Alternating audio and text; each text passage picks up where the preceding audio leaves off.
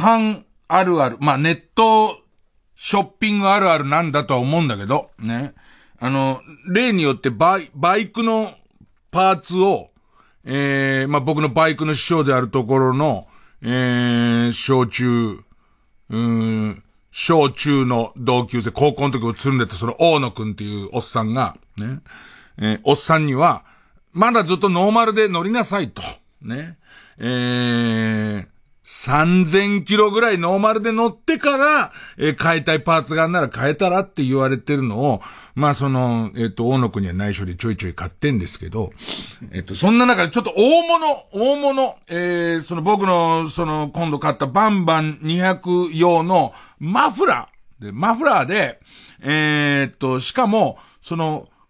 日本の行動で走る騒音の基準はちゃんとクリアしていて、みたいやつが、もう全然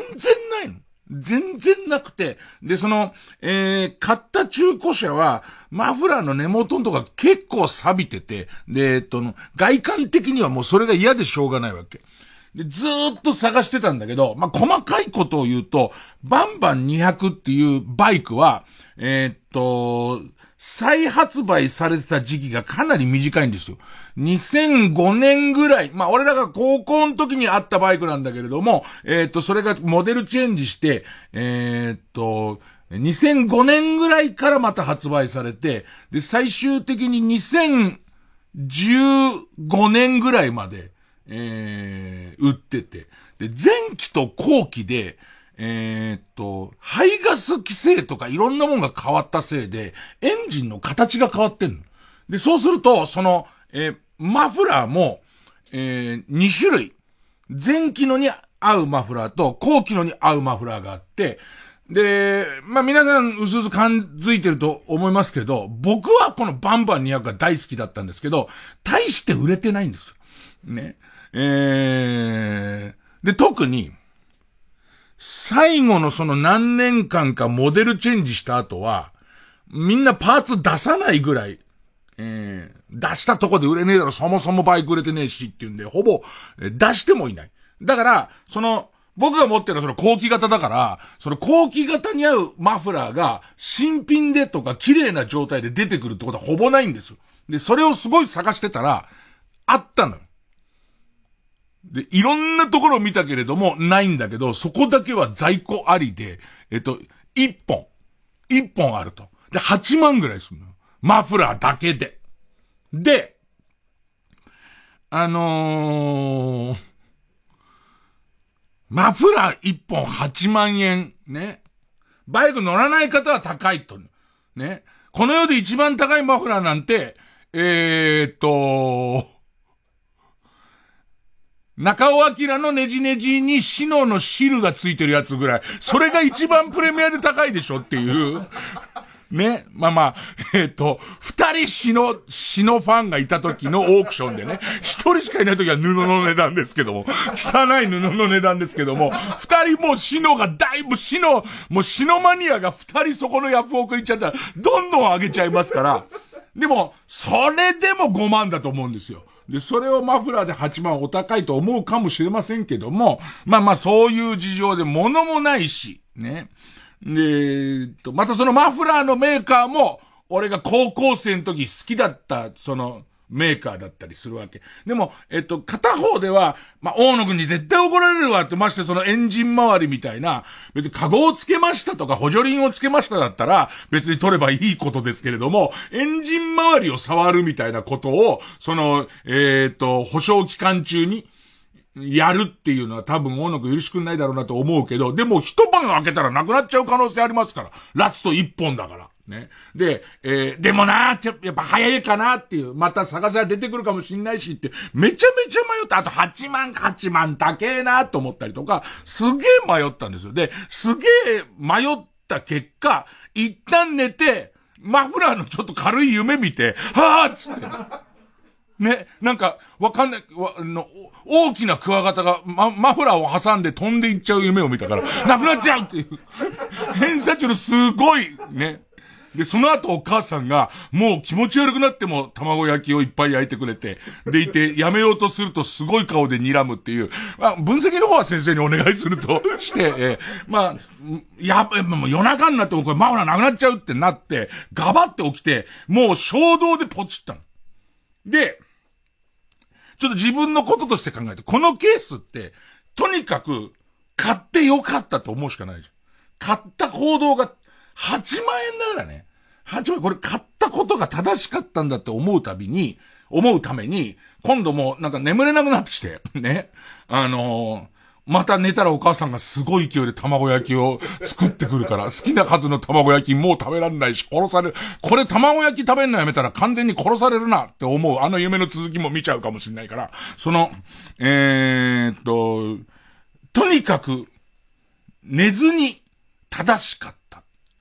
だって、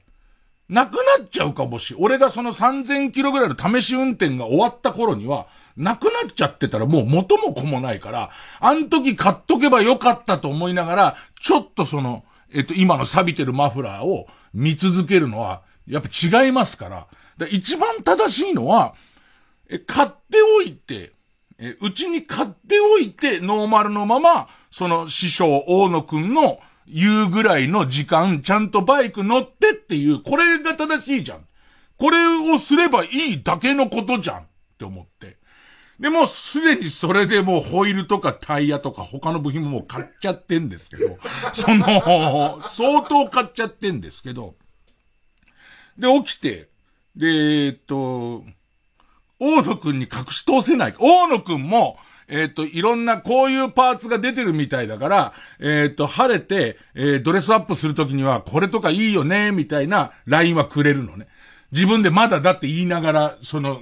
えっ、と、くれるんだ。でいて、え、ちょうどまたいろんなおすすめがあるし、これ以上マフラーおすすめされて、8万もするもの注文して、もう一回迷うの嫌じゃん。これが絶対いいってしたいから。で、さりげなく大野くんに、実はこう出物のマフラーを見つけてね、みたいな、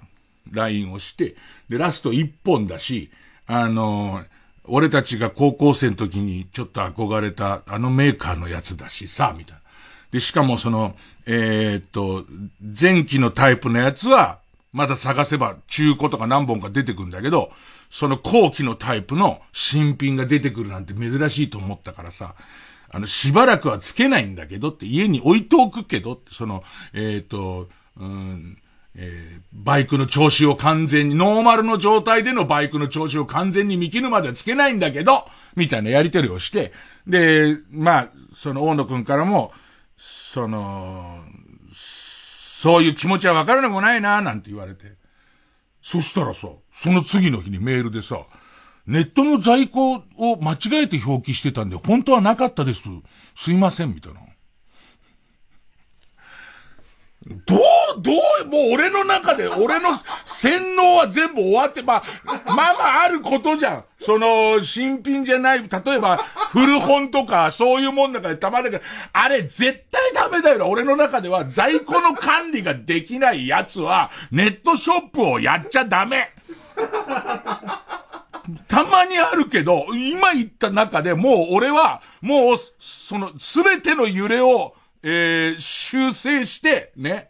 その、えー、このマフラーは絶対高、8万出しても高くないんだって。今、今買っとかなきゃなくなっちゃうし、つけたら超かっこいいし、これなしのバンバン200なんか、超、超気持ち悪いっつって。あの、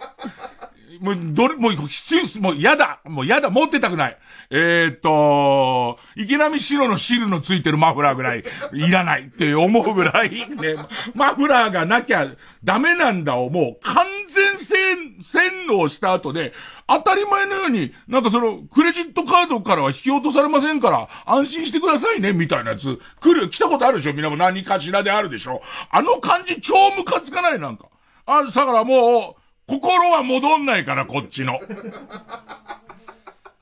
もう、それからバンバン200またがっても、うわーなんかこのマフラーのとこ錆びてる汚いバイクだなと思いながら、もう、あの、こう、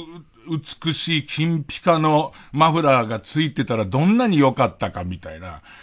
今こ、今ここです。ね、え、もう愚痴を言ったんで、もうなんとかなりましたけど、ね。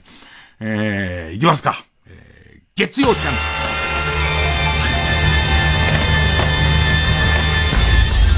月曜ちゃん。伊集院光る深夜のバカ力。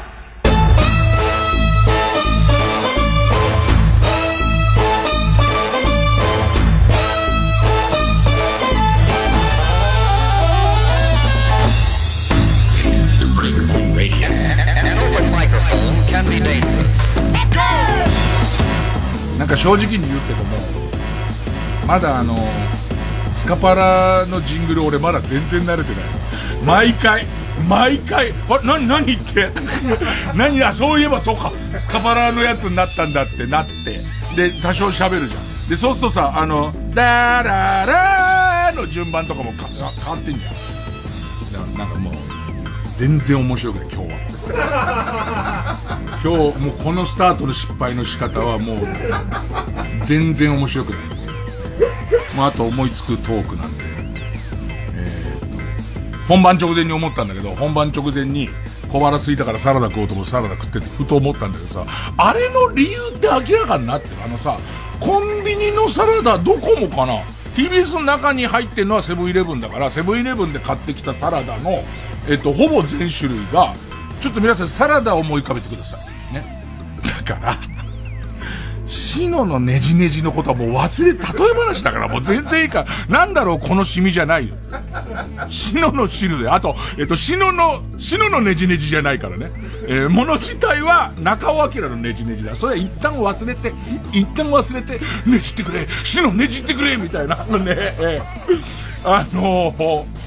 えー、ねじねじ、ねじねじを股間に縦に当てて、ゴシゴシゴシゴシゴシみたいなプレイからの、アキラアキラとね、ね、シノ、シノを一旦忘れてくれよ。別の話ができなくなっちゃうからさ、サラダだよ。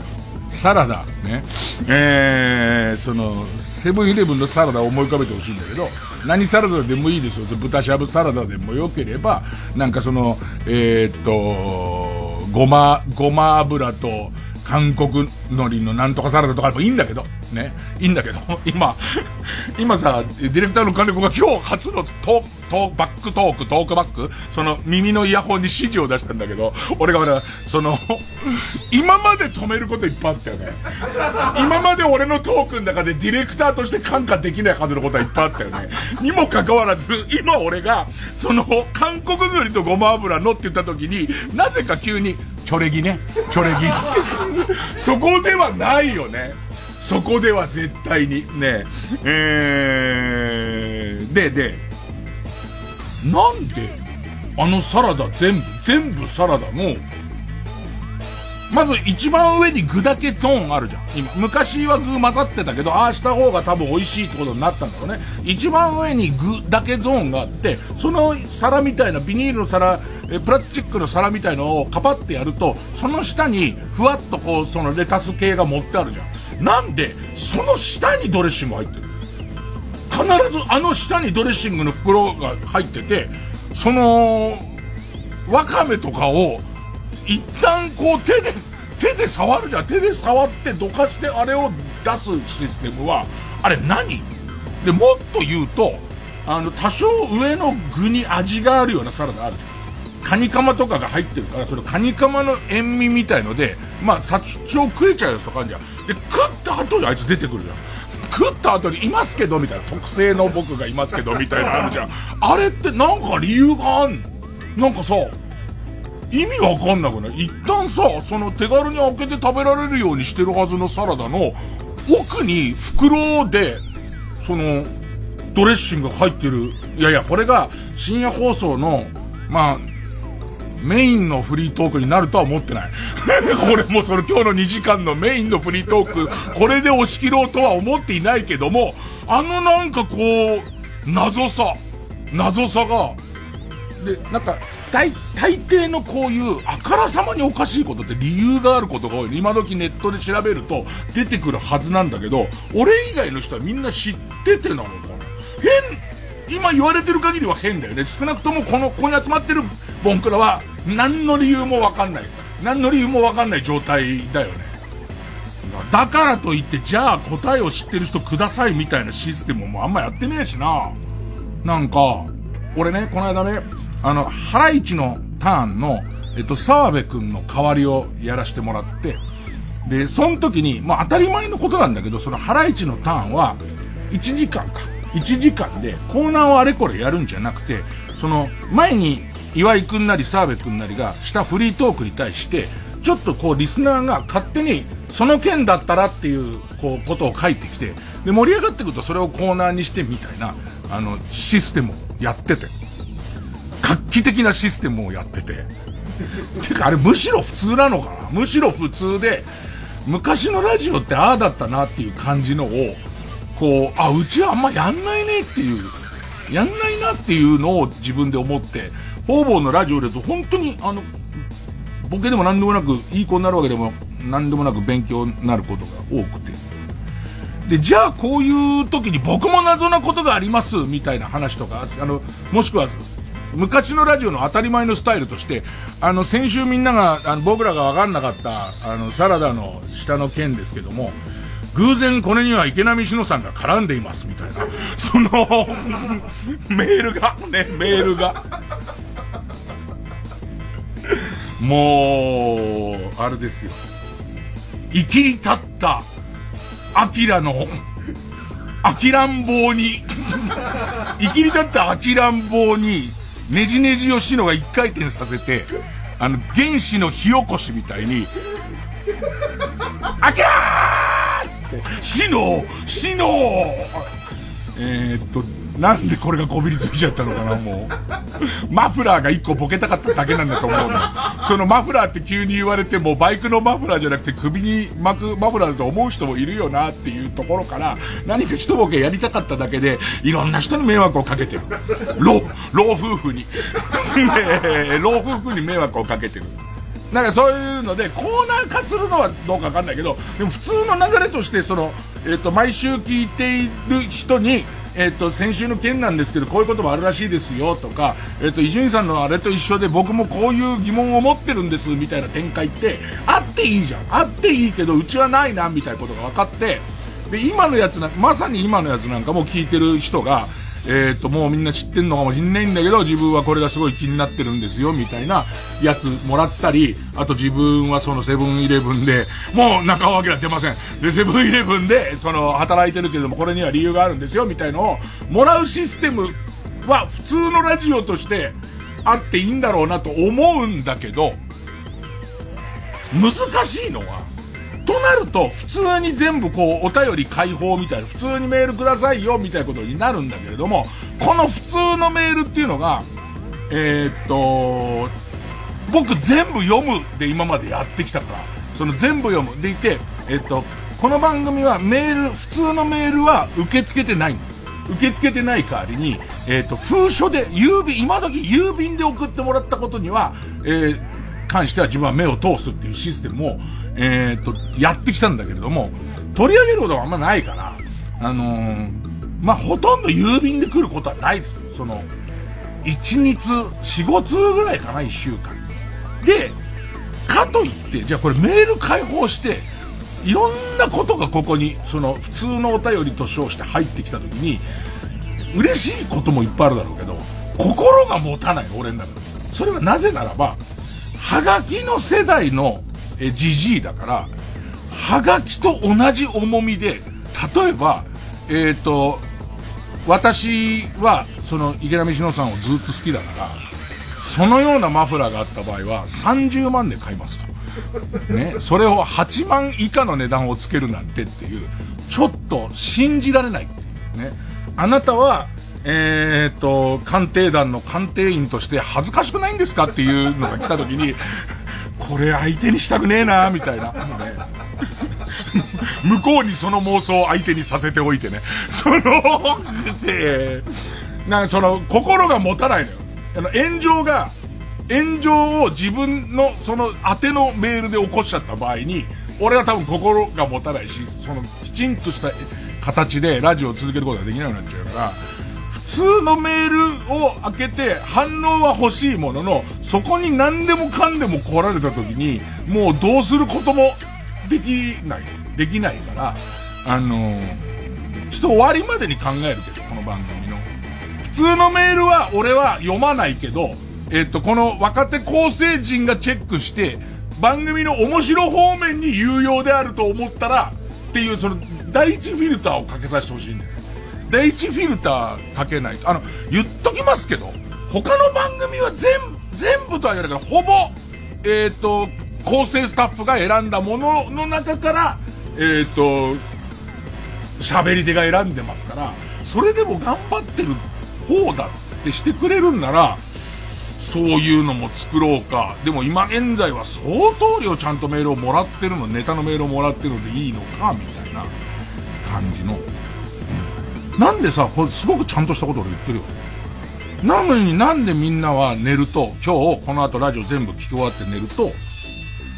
中尾明の行く寸前の顔がね浮かんじゃうんだろうね。えー、新しい学校のリーダーズで、じゃないんだよ。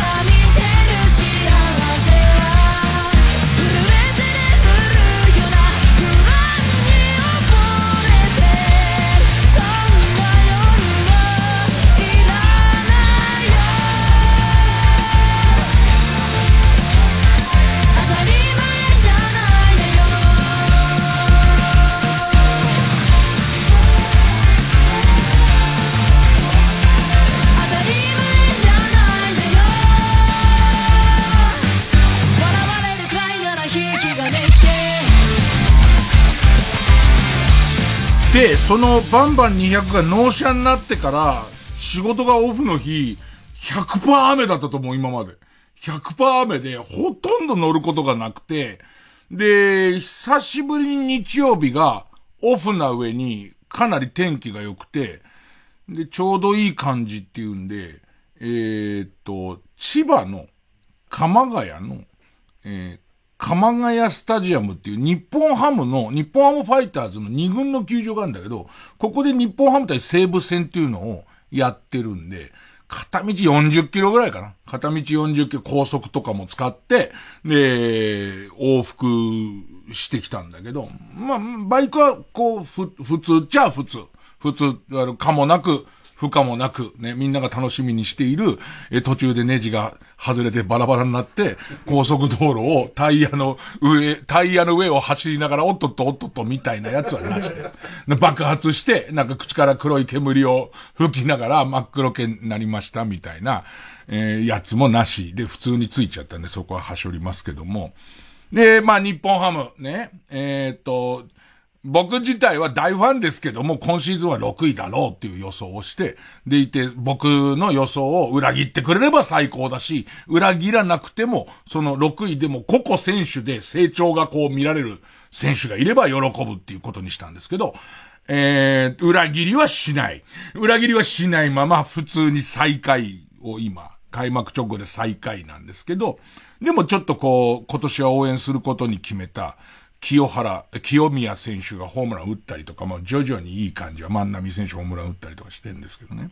で、そんな中2軍はどうなってんのかなと思って、で、2軍の試合を見に行ったら、西武は、なんかこう別に僕は西武ファンじゃないけど、結構知ってる選手がいるんですよ。えっと、若林選手っていう、一昨年ぐらいすごい勢いでできた、めちゃめちゃ足も速くて打撃もいけるぞっていう選手だったんだけど、大怪我して、えっ、ー、と、丸一年ぐらい棒に振って、やっと今復帰の兆しがあるその若林選手とか、それから他にも今年の新人王候補って言われてる、えー、そこ大学の野球見に行った時に俺名前出したと思うけど、ヒルマっていう選手が入って、それがもう開幕からバリバリ一軍来るかと思ったら、まあ二軍でまず慣れようとしてたりとか、まあとりあえず、なんとなく一人ずつこの選手はこういうエピソード、あ、もともとピッチャーだったんだけど打撃を買われてここにいますよとか、えっ、ー、と、え他のことは全部ダメなんだ。型だけがめちゃくめちゃいいから、えー、その、えっ、と、背番号は100番台だけども、選手になってるキャッチャーがいたりとか、それわかるんだけど、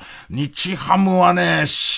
俺が知らん人いたね。やっぱ薄い、層が薄いんだなっていう感じ。で、そんな中で、えっ、ー、と、奈良間っていうセカンド、セカンドショートやる選手が、がちょっと注目だったり、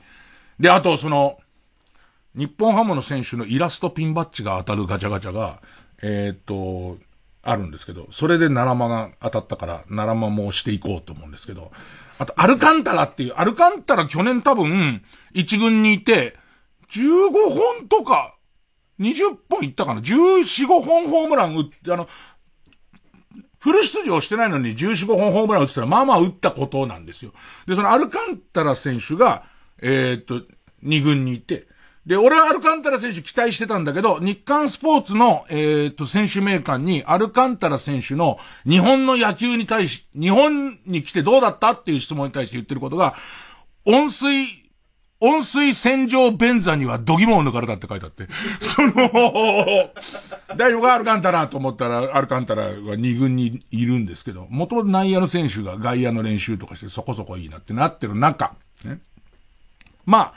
鎌ヶ谷スタジアムっていうのは、ちょっと変わって、まあ、他の球場も一生懸命やってんだけど、一軍が北海道で、でいて、二軍が千葉っていうこの離れてる環境にあるせいもあると思うんです。で、それと、もともと僕みたいに東京のファイターズファンがいて、北海道にちょくちょく行けないから、この東京のファイターズファンを受け負っていこうっていう意識もあると思うんですね。だから、いろんなイベントをやったりとか、ファンサービスをやったりとか、二軍の球場なんだけど年間シートを作ったりとか、すごい盛り上げてて、で、この日は、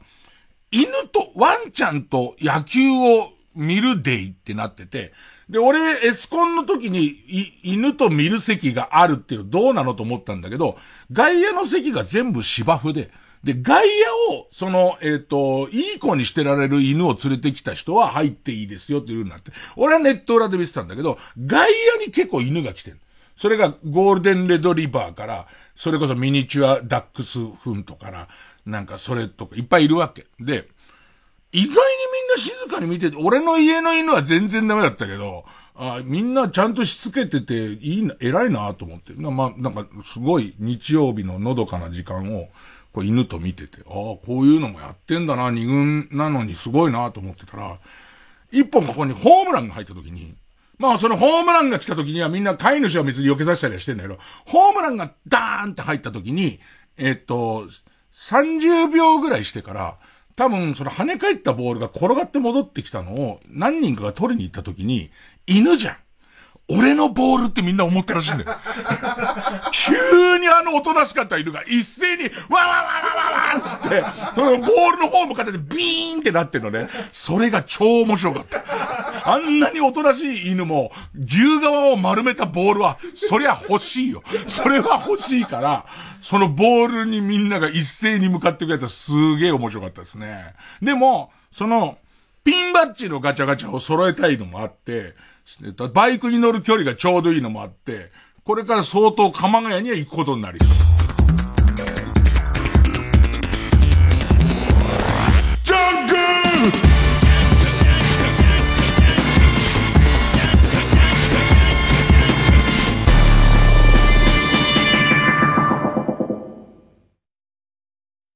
TBS ラジオジャンク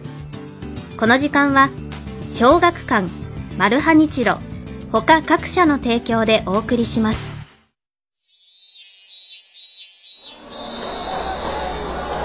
あの夏をもう一度あだち充作品の集大成ミックスコミックス発売中。小学館テレビアニメも放送中。牧田スポーツです。芸人になって25周年今年も単独ライブ音ネタ6を開催します。普段テレビじゃ見れないような濃い音楽ネタをお届けします。TBS ラジオ公演音ネタ6、4月21日金曜午後6時半、草月ホールで開催します。チケットは全席指定税込7000円。各プレイガイドで販売中です。詳しくは050-5211-6077ホットスタッフプロモーションまでお問い合わせください。音楽とシャレ、毒とウィット、大人の笑いか？それともただの愉快な老人の愚痴か？お楽しみに！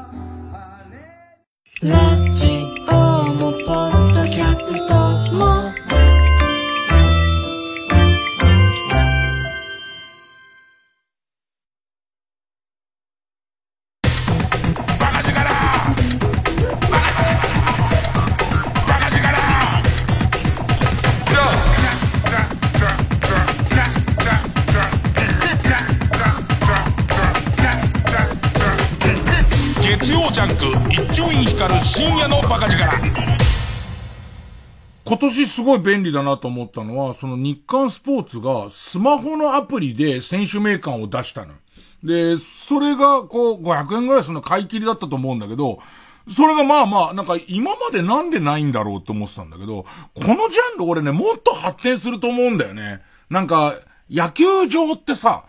特にあの、4G の携帯だったりするとさ、あんだけの空間に3万人とか5万人とか入ってさ、みんないろいろ調べがちだからさ、めちゃめちゃネット遅くなるじゃん。で、もう日韓のこのアプリには、その、その機能はないんだけど、例えば試合前に西武と日ハムだけは、今日西武と日ハム戦見るんだからダウンロードできるとか、そこにこうベンチ入りの選手だけを、こう、ちょの細かく、えっ、ー、と、一旦ダウンロードしてアクセスを早くするとかしたら、なんかも、もっといいもんできると思うんだけど、で、まあまあ、その、えっ、ー、と、日刊スポーツの選手メーカー、今ちゃんと確認しました。ね。えー、えー、っと、まあ、取材の欄で、来日1年目は、ね。えー、この来日1年目で97試合出て、えー、ホームランを14本打。で、外国人助っ人のすごい人は来日1年目で140試合ぐらい出て、で、いて、さらにはフル出場でもっと打席も多くて、そうね、ホームラン40本打ってくれたら優勝チームになるんじゃないのみたいな人ですけど、まあまあ14本打ってそこそこぐらいの活躍をして、えー、コメント。来日1年目は、温水洗浄便座の存在に驚くも、史上20人目の左右両打席本塁打って書いてあるね。繋がってなくない？この短文、ね。何々するもの方、両方野球のことでいいじゃん。なんか、えっ、ー、と、日本の投手の変化球に苦しくも、苦しむも、史上20人目の左右、これ両方で打てる人だから、史上20人目の左右両打席本塁打が筋じゃん。なんでこの温水洗浄便座の一行しか書くとこないのに、なんでこれを詰め込んでったのかね。えー、この辺は日刊スポーツの人のね、えー、思うところなんだと思うんですけどね。えー、あとそんな中。それこそ、ハライチの岩井くんとラジオやって、その流れの中で、えー、っと、澤部くんが家族でドラえもん見に行って、で、それがすごく幸せなひとときだった、みたいな話をして、で、終わった後に、岩井くんが、その今度のドラえもんが、すごくこう、なんか、なんか言い方が岩井くんらしくなかったんだよ、なんか。えっと、子供がどう思ってんのかよくわからないような話で、子供が見に行ったらどう思ってんのかよくわかんない話で、で、えっと、僕は面白かったし、まあ、よくできてたんですけど、っていう、いつもみたいに、いつもは伊集院に合うようなアニメをビシッとこう、教えてくれる感じではなくて、あのー、見に行って損はないんだけれども、っていうようなコメントだったから、余計気になっちゃってドラえもん見てきたの。で、えっと、暇そうにしてたから、野球で一緒の、たまにトークに出てくる男崎幸太郎くんが、30ぐらいかな ?27、8かななんか男崎幸太郎くんは、小学校の時にドラえもんを見たっきり、一切ドラえもんを見て育ってないっていうね。えー、っと、流れ星、銀、銀河シリーズは全部見てるっていう、ね。えー、えー、もう、今どうなってるかっていう話を事細かにしてくれるんですけど、ドラえもんをほぼ触らないで、その大人になってるっていうから、あ、じゃあそいつって面白いなと思って、見に行ってきたんだよ、一緒にね。ね。なんかだから、見て、岩井くんのトーンがすごい合ってんの。岩井くんのトーンでみんなも見たらと思う。ね。だけど、この話を子供が理解するのかっていうこともわからないし、これでエンディング終わった、俺びっくりドンキーで孝太郎くんと3時間、そのドラえもんについて、このドラえもんについて話したら、いい映画なんだよ。いい映画なんだけど、なんかすっきりし、すっきりしないものがずっと残るの。でいて、ネタバレしないように一つ分かりやすいことを言っておくと、いっぱいあるのよ。もう始まったところからなんか俺の中で感じること。えっとね、えー、っと、ドラえもん、ドラえもんもう限界なんじゃないかって思うことがあって、えっと、一番わかりやすいのは、ドラえもんがさ、書か、書き始められた頃って、この老害おじさんが、もうちびっこの時にやっと書きはじ、書き始められて、その時は普通の藤子不二雄漫画なんですよ。普通に、また新しい藤子不二雄の漫画が出るなと思って書かれてるわけですよ。だから、その後にドラえもんって、夢とか、あの、子供の、その、何、このドラえもんみたいなものを見せておくと、子供の上層教育とても良くて、で、その、夢を持った子供に育つし、みたいなものをいっぱい載せられてきてるわけ。すごい載せられた上に、時間が経ちすぎてるから、いろんなところがもう、実は、取り返しつかないぐらい俺破綻してきてると思うのね。で、例えば一番わかりやすいところで言うと、空き地で野球をやるっていうことは、すでに東京に住んで、昭昭和40年、1970年代ぐらいを東京で過ごした俺ですら、もう東京にそんな空き地ねえよっていう。ましてや、その前の、オリンピックみたいな時に、すげえ特艦工事で東京を良くしようとしたから、そこには、えっ、と、でっかい下水管の整備っていうののために、空き、地には常時土管の置き場になってる。だからあの土管の、必ず空き地に土管3本土管があって、あの、中入ったり上に座ったりとかしてるっていう原風景は、俺ですらもう、お、そんなとこないよっていう感じのやつなわけ。で、だから、こ、今回もジャイアンズで、えっ、ー、と、のび太は野球をやってんのみんなのびのびと。で、あれなんかももうないし、もっと言うと、えー、俺の感じ方もいろんなコンプラにもその、えっ、と、が染みちゃってるから、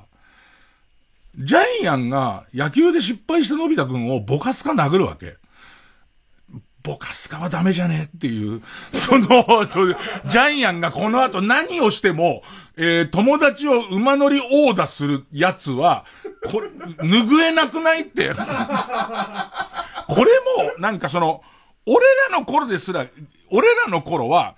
俺が中3ぐらいの時に、いじめや校内暴力が問題になっていって、昔はガキ大将みたいなことを言ってたけど、笑って済まされる問題じゃないってことになってくるわけ。ね。で、もうそれですでに、俺らの中学の時に違和感があるんだけど、もはや、やっぱり、グーだからね。その、グーでのボカスカは青技できるほどの、あのー、ボカスカとかに対して、俺の心がついていかなくな俺ですら、俺ですら、ここまでボカスカしちゃうやつが、友達では入れないよなっていうこととか、あと、のび太は例によって、0点のテストをお母さんに見せたら、お母さんがやばい、ぶち切れるって言って困るわけ。もう、しょっぱな。ね。で、そうするとそこにはもう鬼って目から火を出しながら鬼と化したお母さんが、のび太ーって言ってて、もう震えちゃってるわけ。もう虐待なんだ。だから、もうそれが、昔は、その、ガミガミ、その、怒るママゴンみたいなことで、別に面白いことなんだけど、やっぱりちょっとずつコンプラ染み出してるから、いや、これすごく大事なことなんだから、だ、だけど、だからちゃんとしろって思ってないの。そこに文句つけようと思ってないの。だって漫画だもん。いい意味で、だって漫画なんだから、別に、漫画が子供の教育を完全に担うことなんかないですよ。で、今までそこに、を乗せられてきちゃったせいで、ドラえもんなんていうあんなこう漫画の表現の中に、それ暴力が出てきたりとか、あれはその、え、っと、虐待ですよっていうことを言う人いるじゃん。じゃなくて、あんなの子供に見せた帰り道に、でもああいうのダメだけどなって言うだけのことです、そんな。あと、まあ、あれは漫画だからしてるけども、のび太はそう思ったっていうだけで、お母さんそこまで怒ってないよっていうのを、お父さんやお母さんが言えばいいことで、そこを漫画に、こう、きちんとこう、やってくれと思ってんじゃないんだけど、やっぱり、あ、すげえ、変わってんだなっていうところからこう、入っていくのと、あとはもうストーリーに触れちゃうから、ストーリーを見ていくと、結構話したいことがいっぱいできるのはわかる。あの、これって、めでたしめでたしなのかみたいなこととか、えっ、ー、と、そう、その、うんと、うまくできているところとか。で、俺の個人的にその、孝太郎くんと一緒に行って、野球仲間だから、で、孝太郎がめちゃめちゃ野球上手で、それこそ西武ライオンズの殿崎選手と一緒に野球やってた子だから、うまい子なんだけど、あの、すげえ恥ずかしかったのが、相変わらず、ジャイアンに呼び出されて、やりたくもない野球に、のび太は借り出されるわけ。でいて、ライトを守っていて、あと、下手がライトを守ってるっていうのも、興味ちょっと違うんだよね。あの、本当に草野球の中で割と上手い順に割り、割り振られていくところの方に、俺はライトが入ってるような気がするのね。ライトにいて、で、で、ライトに上がった大きなフライを、えっ、と、落下点に入って、そうね、大きなフライわーって言って、3、4歩後ろに小走りして、せっかく落下点に入ったのに、その自分の頭上に落ちてきたボールが怖くて、エラーしちゃって、まあ結局ジャイアンにボコスカなんだけど、あのー、一旦ボールから目を切って、3、4歩走って落下点に入るって、俺、できないのね。だから、この年になって、俺、伸びたより野球が下手だっていう。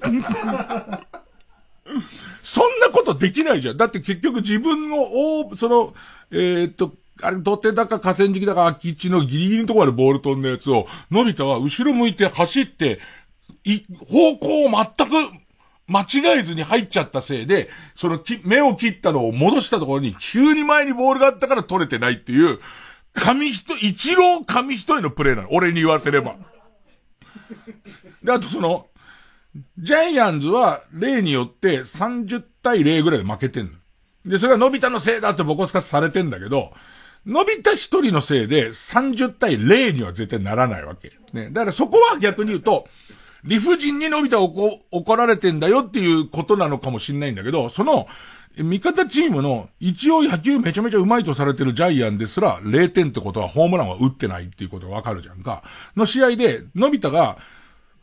ファーストゴロを打って、で、寸前で転んでアウトになってんだけど、三振じゃないんだっていう、こっちの中では。ね。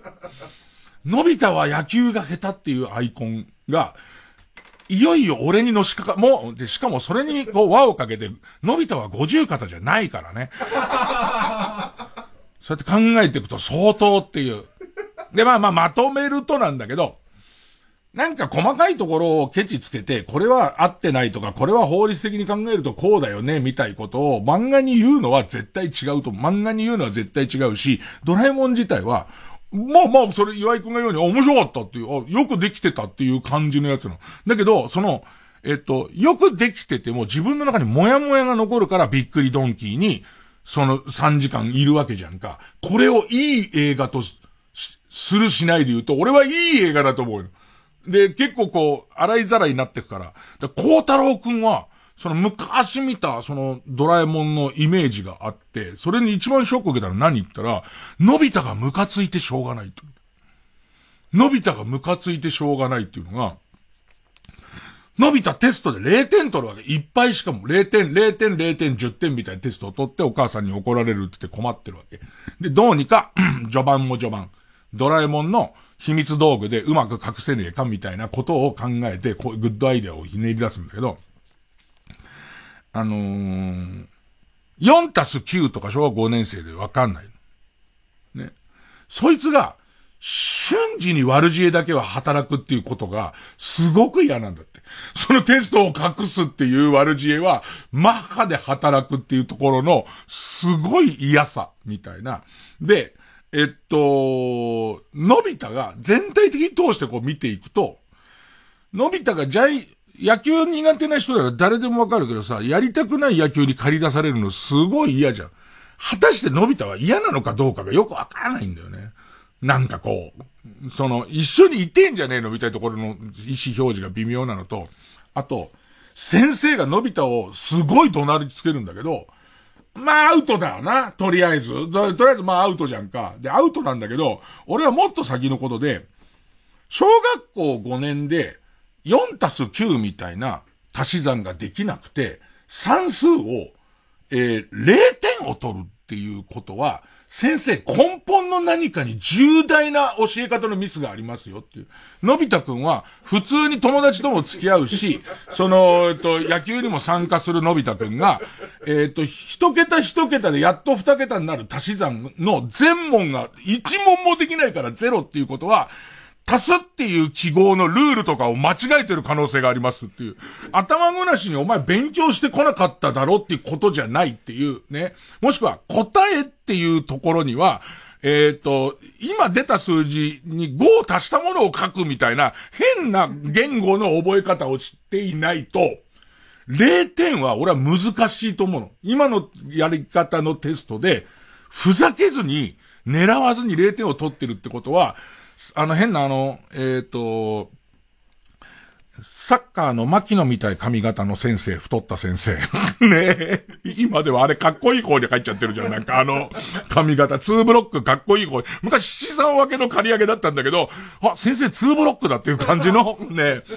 あのメガネの先生が、すごい怒鳴ってんだ、その0点であることに対して。いやいや、あなた教育者として間違ってるっていう、怒鳴ることも間違ってるけど、この0点っていうことに起きている何かとてつもないことっていうのを見逃して、あんた5年間怒ってきたんだ、そうやってっていうのとかが、俺の中では出てきて、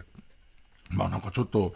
ドラえもん見た人の感想とかも、僕も見ました、こここう思いましたみたいなね。それがもしかしたらこう、うまく普通のメールをもらうようになれば、多少機能するのかなとか。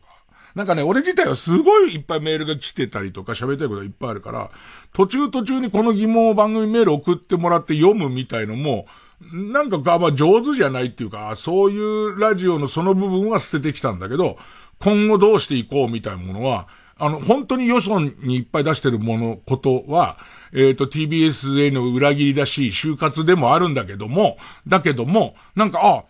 番組、当たり前のことだけどね。CM 開けるたびに、えっ、ー、と、どこからお送りしています。今日は何特集です？えー、なんていう番組です？スタジオに誰がいます？みたいのを、すごいちゃんとやるのとか、はあ、なんかちゃんとしてるっていう、やったことないだって。ねその感じで、まあまあいろんなこと考えますわ。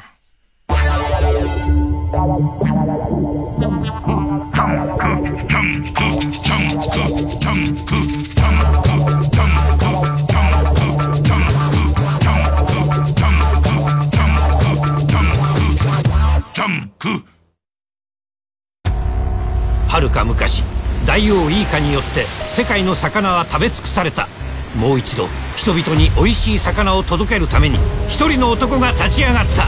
パイレーツマルハニッチーロ。俺は船酔いする人です。彼の物語が今船出する。マルハニチロ。TBS ラジオ公演スロバキアフィルスペシャル。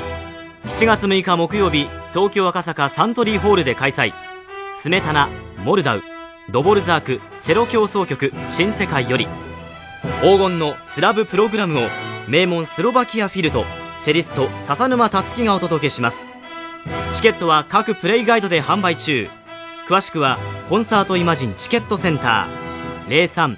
03-3235-3777 03-3235-3777または TBS ラジオのホームページイベント情報まで。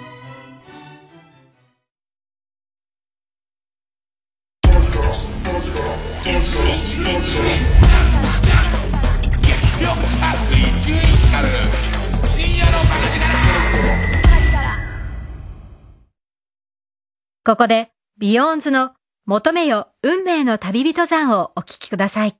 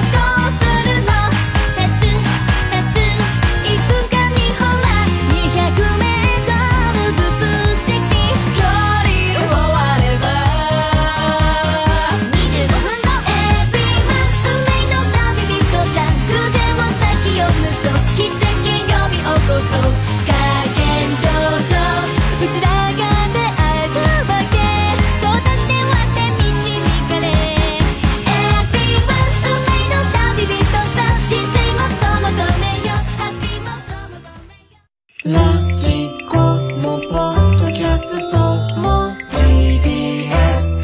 ラジ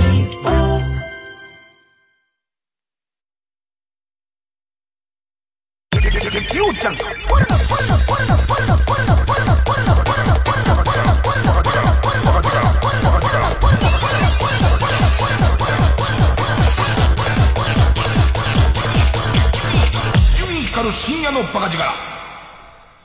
河野の子供と、その河野和夫の、えーっと、妻、サイ君は見に行ったんだよね。一緒に見に行ったんだよね。どういう風に、お父さんはその留守宅で、えーっと、ファンザを見てたみたいですけども。夢のあるね。夢のあるね。えーえーだから、取り方がいっぱいできちゃって、今回、おそらく大雑把にトライしてること、そのドラえもんがトライしてることは、えっとね、いい子になるということはいいことなのかっていう、もっと言えばいいことは何なんですかっていうことに、こう、とんでもないところにドラえもん行ってると思うんですね。そうやってきて、河野くんとこのお嬢ちゃんが、今後お母さんにいい子になれ。あなたいい子にしてなさいって言われることは、どういう意味合いを持ってんのかっていう。まあ、ただまあ、ゴゴロのお嬢ちゃんは基本的には、えっ、と、ドラえもんが出てて、えっ、と、チュロスが食えれば、9割方は OK みたいなところはあるので、あの、まあ、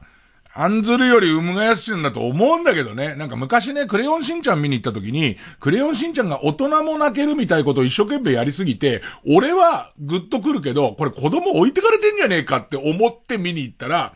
意外に子供は、しんちゃんが頑張ってればあんなに喜ぶんだってぐらい喜んでて、あ、なんか余計なお世話だな、外からっていう感じがしたことがあったんで、なんとも言えないんだけど、うん、なんかね、こんなに語れるドラえもんではある。少なくともこんなに語れる話ではある。いか CM。月曜ジャンク一流ミュージカル深夜のバカ力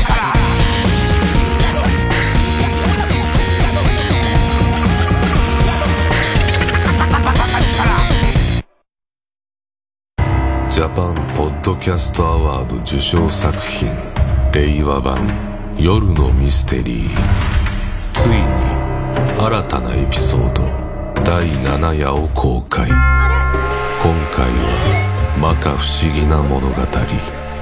ポッドキャスト YouTube で配信中。そして過去全6話がリマスターされ迫力の立体音響ドルビーアトモス版に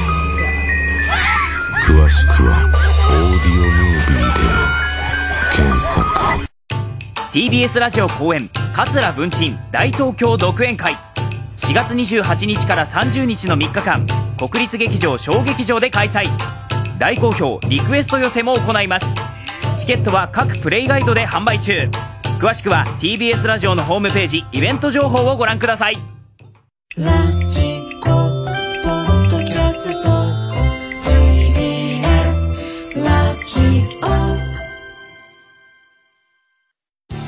TBS ラジオジャンク。この時間は小学館マルハニチロ他各社の提供でお送りしました。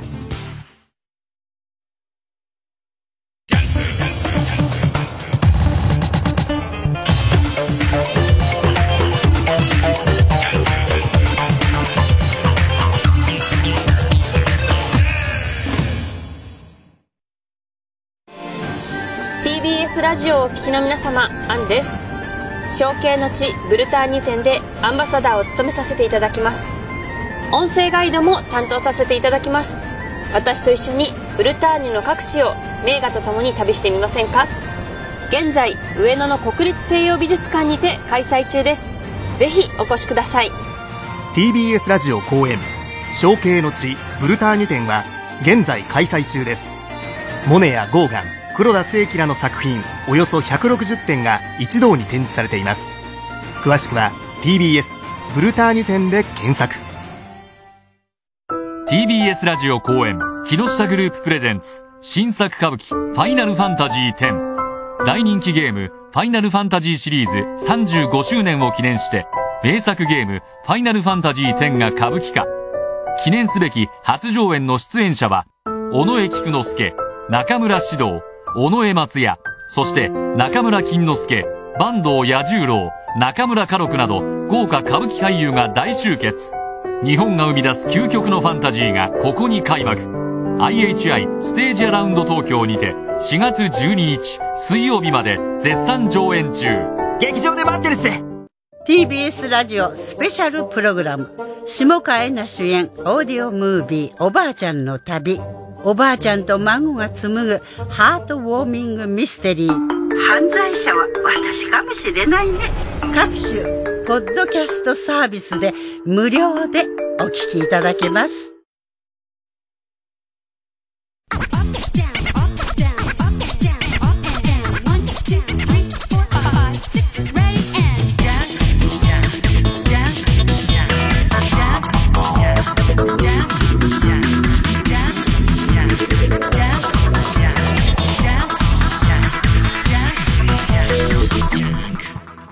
前にここで話したあの PS5 のゼロっていう怖いゲーム、0と書いてゼロってめちゃめちゃ怖いゲームを、ついにあの、この前に座ってるゲーマーの河野和夫ちゃんと一緒に始めまして、あの、ゲームの腕は正直河野和夫ちゃんの方がもう全然上なんですよ。だけど、怖がり、俺も怖がりなのに、河野和夫ちゃんの怖がり度が半端ないから、だいたい同等ぐらいの、あの、実力だと思うんですよ。あのー、その扉を開けた、えっと、やられてやり直したりしてますから、その扉を開けたら必ず、ナースの幽霊が出ますよっつってんのに、何度開けてもわーってなってるから、ね、ずっと言ってんのに、ただお互いやっぱり、あの、俺たちやっぱり二人とも劇団四季で知り合ってるから、ミュージカル調にすることで頑張ったりとか、あとなんかこう、配信も、その気まぐれで、そのいつもの俺ののチャンネルで配信もした、したから、たまたま言わせたギャラリーの人が、2000人ぐらい見てくれたのかあれでもう見てくれてて、で、その人、その人を、まあ、置いてきぼりにしつつ、その人たちからしたらさ、怖いの好きだから見てる面もあるんだろうけどさ、こっち側もこれ以上怖いとやられちゃうからさ、なんかその、廃病院みたいなところを歩いててさ、拾ったメモとかにさ、子供の頃の、その女の子、主人公の女女の子の書いた日記とか出てくるんだけど、それを、配信者のために読んであげるのはいいことなんだけれども、ちゃんとこう、伊集院光の、ね、声優としての技術を全部出しちゃうと、超怖いからって理由で、大体のことを、今日は先生に怒られたっていう読み方して、迷惑だよね、あの、配信見てる人からしてみたらね。あと笑っちゃったのは、顔出しじゃなく、この豚面出してもしょうがないから、豚面ゴリラ面出してもしょうがないから、配信も別に、その画面だけを忠実に、その PS5 の設定に乗っ取って出してるだけだから、あの、音だけは一応喋ってんのが聞こえるわけ。喋って聞こえて、こっから今度頼むぜって言いながら、あの、わーってやって、ギャギャギャ、やばいやばいやばいやばいみたいな。ドアを開けたら何かいるのはわかってる。ふーって言いながら開けたりしてんだけど、こっちはその怖さを。ミュージカル、ミュージカルでしか立ち打ちできねえんだって。ゼロの怖さは。ミュージカル化することでしか、絶対立ち打ちできねえから、つって。で、まあたまに、こう、小立てになってるから、じゃあ河野くんここやってとかやってんだけど、その、あんまり2000、こっち側ゲームで精一杯だし2000もあると、それチャットやっていいことになってるけど、あの、チャットを見てる暇がないわけ。ね。で、ビビったーとかすげえ、俺が全然ビビってないとこでも、今の超怖くなかったとか、なんかバックで聞こえるとか書いたんだけど、それは俺がジュースを飲んでる音なのね。何かゴクゴク言ってるっつって、俺の知らない、何でもない、何にも出ないシーンで、俺怖くて喉乾いちゃったから、なっちゃんのオレンジをグビグビ飲んでるわけ。なっちゃんの氷を、そのステンレスのグラスに氷をザックザクに入れて、なみなみ外でなっちゃんを、ゴキュッ、ゴキュッ。って、なんかいるよおい、河野くん気づいてないけどっていう、間違った盛り上げ方を、盛り上がり方をすげえしてましたね。でもね、やめられない、やめられない怖さ、なんですよ。で、だけど、これも、当たり前のこと言うなよって言われるかもしれない。あら、改め、もう5週ぐらいして。ゲームがどんどんさ、そのネットワークに対応してさ、遠くにいる友達とかもさ、あたかもすぐ近くにいてやってるぐらいのタイムラグで二人用のゲームができたりとかするようになったじゃん。うん、すごいことじゃん。それはすごい頃だと思うんだけど、だから別に河野くんとも離れたとこでやってもいいかなとは思ってたの。ね。思ってたけど、やっぱりなんかこう、えー、っと、隣でコントローラーを持ってるコーナーを見てるのが面白いなと思って、家にわざわざ呼んで夜中やってんだけど、夜やってんだけど、やっぱりゲームって、あの、どんなにネットワークが発達しても、隣で友達とやるのが、本当に面白いなと思った。あの、河野くんが生唾飲んでる感じとかわかんだよね。それプレッシャーかかってる感じとかが、その画面を見てる限りは、やってる行動する、キャラクターがやってる行動しか見れないじゃん。だけどその横のとこで、もう河野がちょっとハーハー言い始めてたりとか、そのボタンを無駄に強く押しちゃってるところとかが感じられるし、テレビ画面を見ながら横並びなんだけど、その河野くんの今ビビってる気配みたいなやつが、やっぱこれが抜群に面白いんだと思う。二人でリズムゲームとかもやったのね。共同プレイでやるリズムゲームとかやるんだけど、別に画面で見てる分には、そのリズムゲームのちゃんとクリアがされてるだけなんだけど、なんか、お、全部フル、フルチューン、あの、全部一回もミスらないで終わるのを目標にしてるときに、俺は先輩だから、ごめんごめんって済むけど、なんか河野がかけられてるプレッシャーってあるわけ。で、それが、わかるわからない。ぜ、この先、ネットがどんなに発達しても、疑似的にあれを分からせることはできるかもしれないけども、まるで分かることはないんだと思いながら、ちょっとなんか改めて、二人用でやることの面白さと、あともう一個、あー、この感じ思い出したわ、最近なかったやつだと思うのは、河野帰った後超怖えわ。めちゃめちゃ怖くて、その、その、ここぐらいにしておきましょうつって終わって、じゃあ帰りますなんつって河野帰ってんだけど、帰った後に、もうなんかすげえ思い出すから、あ、この感じ、あの、ホラーゲームに関わらず、友達帰った後のあの、強烈な寂しさってあるじゃん。友達が最初からそこの部屋にいなければ、なんとも思わないんだけど、いちゃった分だけ、なんか、あ、あ、あ、吉田拓郎が流れてくる感じ。ね、頭の中に。祭りの後の寂しさはが流れていく感じね。えー、じゃあ曲はその吉田拓郎。違いましたね。えー、なんなら今思いついて喋っただけですから。ね。えー、TBS、でもさ、いつまで経ってもさ、ネットワークでさ、こう、レコード室、レコード室って名前も古いけど資料室とこう伝わ、繋がらないじゃん。本来は全然できるよね。システム的には、今俺が喋ってて、で、その間にもうかけられるようにするっていうのできるはずだけど、そのシステムってなかなか組まれないのと、あとは、ここで本当に金子がそれで対応して金子ディレクターが、もう言った途端に吉田拓郎が流れた時の、なんか、フリートークじゃなくて打ち合わせして喋ってるっぽいっていう感じとか、難しいね。えー、えー、姫ごとで花占い。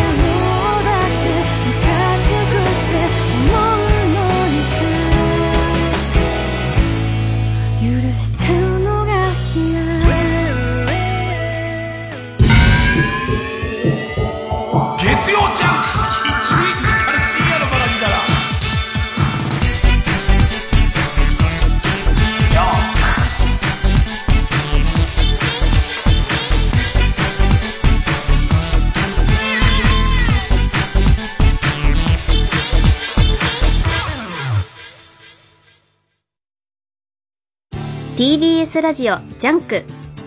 この時間は小学館マルハニチロ他各社の提供でお送りします。大国同士が戦火を交える最前線。前進する戦闘団の陣頭に彼女は言った。戦争未経験本物のお嬢様が直面する本物の戦争とは。ブラックラグーンヒロエレイ最新作341戦闘団コミックス発売中。小学館わはは本舗の柴田理恵です。TBS ラジオ公演わはは本舗全体公演新わはは6月22日から25日まで中野ゼロ大ホールで開催。チケットは好評販売中。詳しくは TBS ラジオホームページのイベント情報まで。夢は終わらない。祭りは終わらない。わははは終わらない。皆さん劇場でお待ちしてます。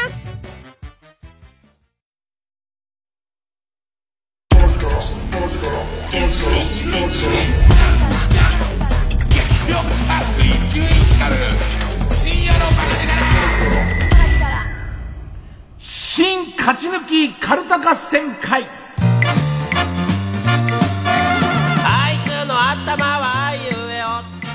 全然よその曲行った時に聞いてないから分かんないけどさ。よその曲とかも未だに今資料室っていうの。レコード室。レコード室なのかな。なんかそのまあややこしい決まりとかもいっぱいあるんだろうけどね。あのコピーコントロール CD みたいので、えー、一時期真心ブラザーズとかすげえ曲出してて、えー、あれがたサーバーに、デジタルコピーガードを外して、それを他の媒体に入れること自体が違法みたいな、えー、っと、法律とかも出たりな、えー、引っ込んだりとかずっとしてるでしょ。でも未だになんかこう、今、AD の吉井くんが CD 室に走ってますみたいのも、なんかね、あ、あと全然ややこしい話で長くなるから触れてなかったんだけど、AD の吉井くんが今度別番組のディレクターになるにし、に、えっ、ー、と、従って、えー、新しい AD さんが、こう、入ってきて、今、引き継ぎでこう、二人いるんだけど、その新しい AD 君の名前も吉井っていう、な、君は量産型なの。その量産型 AD なの。なんなら、あの、新しい吉井君赤く塗って角つけてね、より、より CD 室まで早く走れるようにしてくれればいいんだよ。そういうさ、めんどくさくて、こ触れるとめんどくさくなることで、この間、絶賛発売中名著の話、ね。皆さんが超面白いっていうね。えー、もうね、あのー、名著の話のその面白さと来たらですよ。ね。ゴルゴ13の全207巻を買うときに、もう一冊足すと、えっ、ー、と、息抜きに、すごくいいっつってた。あと、ゴルゴ13207巻分と、その名著の話を足したのなんか、そんなに値段変わった気しないから。ねえ、いっぺんに買ってるから、俺何の話をしたんだっけ、ゴルゴ13知らねえよ。俺が何の話しようとえ、手前までは、手前までしてたのは、えっ、ー、と、CD、あ、そうそうそう、名著の話の、えっ、ー、と、後書きとかに、よく一緒にこう付き合ってくれたその先生の名前を書いたりとか、もっと言うと想定をしてくれたデザイナーの名前書いたりとかするんだけど、一番頑張ってくれてる編集者の人がいて、この人がいるから俺はその角川っていう出版社から本を出そうって思うぐらい、すごい冴えてる人なのよ。頭良くて、この人がまた出そう、一緒に出そうよって言ってくれれば、次の巻も出すぐらいの好きな人なんだけど、この人のことにも謝辞を聞きたいんだけど、この人まさかの偶然で、名字が、名前が、伊集院っていう名前なのね。なかなかなくない？俺の伊集院の本に、伊集院さんって本名の人が偶然つくこと。それ後が書こうとすると、名前だけ済まなくなるじゃん。なんで、なんで伊集院なのっていうことに触れないと変な感じになるせいで、後書きがみ、あの、一巻も二巻もすげえ後書きがシンプルっていう。あと宮崎の本が売れてるらしいよ、なんか。なんかわかんないけど、あのー、大きな教団が動いて、かわしてるらしい。で、その、お布施はいいと今回、お布施はいいから、あの、えー、ラジオじゃなければ伝わらないみたいなやつをいっぱい買うといいっつって、一人一人の信徒たちがすごい量買ってるせいで、すごい売れてるらしいんで、あのー、困っ、嫌だね。ね。だってさ、俺の本と太田さんの本と、宮崎、そのプロデューサーの本だと、下手すりゃ宮崎プロデューサー売れてる可能性あるぐらいのやつ。だからちょっと、あのー、足を引っ張んないと、俺の本が、本を何冊買うかなんか決まってんだから。ね、本にかけるお金とか時間なんか決まってんだから、ここら辺で足を引っ張っとかなきゃいけないから、あの、読んでなくていいから、えっ、と、すごいひどい本だっていう噂を。ね。ね。だからみんなから伊集院さんの本を買って、えっ、ー、と、胸ポケットに入れてたら、えっ、ー、と、それが偶然狙撃される日で、えー、銃弾が止まって 大丈夫でしたと。一方、宮崎さんの本を買ってから、ね、ラジオじゃなければ伝わらないが、を買ラジオじゃないと伝わらないを買ってからというものを、もう家の周りでもカラスの大群がすごいと。そういうやつをみんなからいただいて、でいて、ルフしていこう。ルフしていくと、ねいいんじゃないかっていうね。えー、3回ぐらい、著書名を言っちゃったからすげえ損したな。2000円くれ2000円。さあ行きましょう。ね。えー、このコーナー毎回2つのテーマのカルタが戦って生放送で番組を聞いている皆さんからのメール投票で勝敗を決めます。対戦するのはこの前、えー、この前の週に勝ち抜いてきたカルタと、現在たくさんのテーマを同時に募集している予選ブロックの中で一番盛り上がっているチャレンジャーのカルタです。えー、勝つごとにあ行、家行、作業と進め、進み、負ければ予選ブロックに戻ります。和行を勝ち抜ければカルタは完成でゴールインです。同じ文字で3連敗するとテーマは消滅になります。さあ、今週の対戦カード、まずは現在勝ち抜き中、ありとあらゆることに対応したイラストがある、イラストや屋にもないイラストがテーマの、裏のイラストや、裏ストや、えー、カルタ。えー、今週は作業ですね。対する予選ブロックから登場のカルタは、井上桜が虫食うみてえに、なかなか這い上がれない地下アイドルや崖っぷちのアイドルたちがジャンプアップできるキャラを考えようというテーマの地下アイドル救済キャラトッピングカルタ。えー、6週ぶり。今週はあ行のカルタになります。あの、キャラ渋滞でおなじみの、その、はるかクリスティーンちゃんがちゃんと子育てやりつつ戻ってきたのよ。それは大歓迎なんだけど、この間、えーと、バス旅、バス旅に出てて、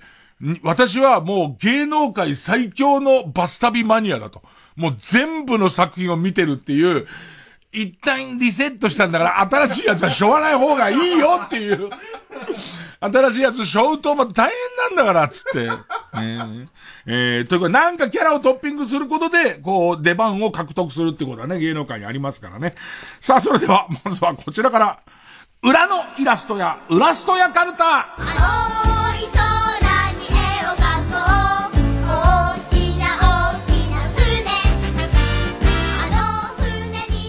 これ俺だけかな年代とかあんのかなペンネーム形状記憶老人。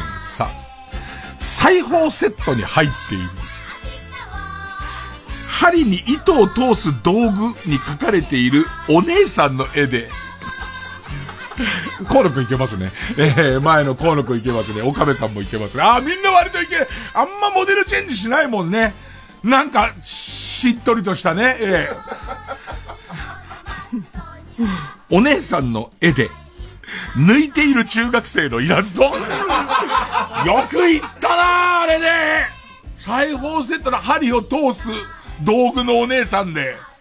よく行きましたね。うん、えー、ペンネーム北あかりの目覚め。さ、サンタフェの表紙に映る穴だらけのドアの隙間から、こっちを覗くジャック・ニコルソンのイラスト。ペンネーム北あかりの目覚め。ね。あの穴は斧で開けた穴じゃないからね。えー、開かないから斧でガンガンいって、ニコーじゃないからね。えー、あれ、豊島園かなんかにあったよな。えっと、もうこれもおじいさんの昔話だけど、サンタフェ、宮沢りえさんがヌード写真集サンタフェって出して、なんかそのサンタフェの扉っていうのの前のところで、まあ、裸を、おヌード頂戴してるやつなんだけど、あのサンタフェの扉は、どっか海外のもんだと思うんだけど、そのサンタフェの扉の実物が、豊島園に来ましたみたいな、だからなんだか知んない。覚えてた。せっかく覚えてたんだから言おうと思っただけでね。えー、大体深夜放送で今日日サンタフェの話してんのここだけだよ、どうやっても。えー、ペンネームマンドリン。さあ、侍ジャパンの優勝を周りの野球ファンに混じって喜ぶことで、自分が会社で6000万円の損失を出したという、まだ上司にも知られていない事実を、ひと時だけ忘れている人のイラスト。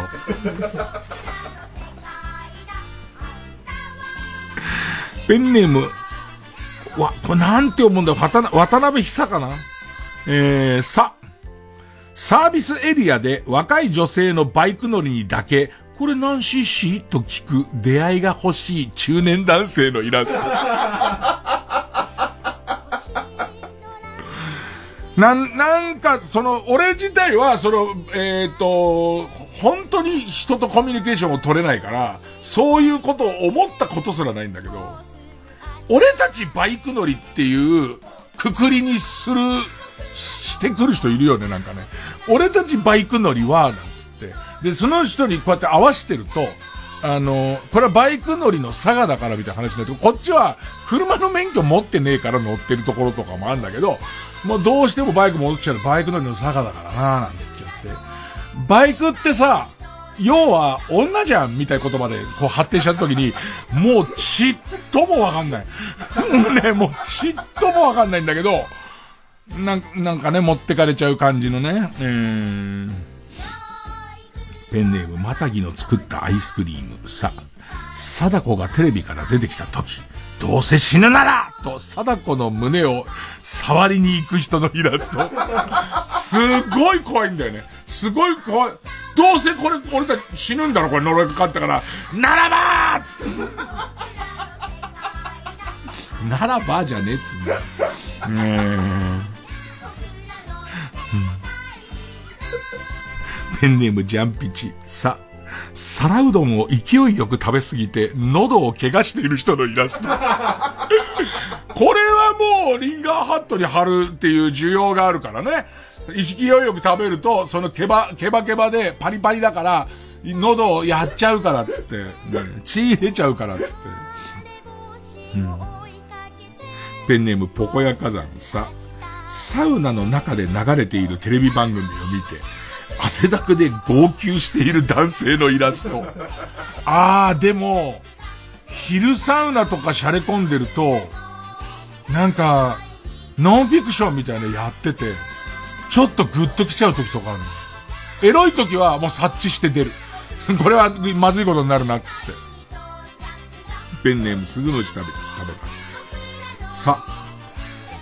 桜伝舞を土俵に巻いている力士のイラスト。えっと、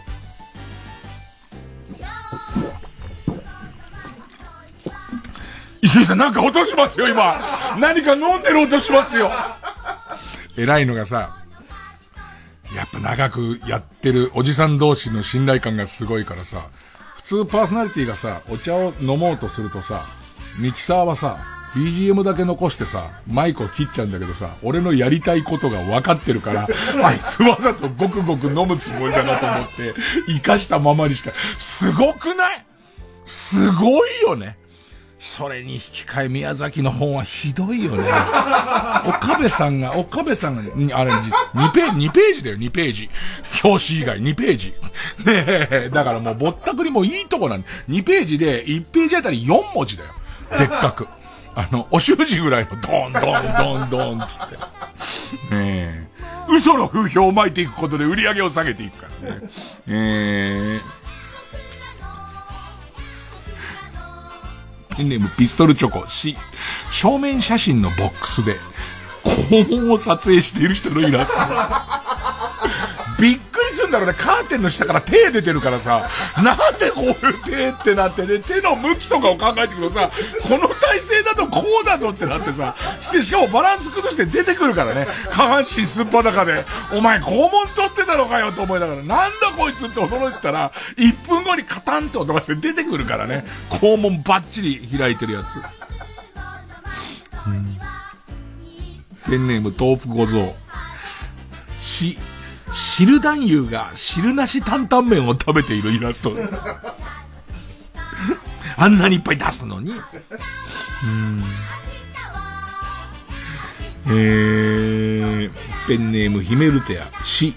ジャンピングシューズを履いて境内を移動しているお坊さんのイラスト。ありがたみがないよね、お坊さん。ぴょんぴょんぴょんつって。うーん。だけどあの、お地図を持って両手を合わせてんだよね。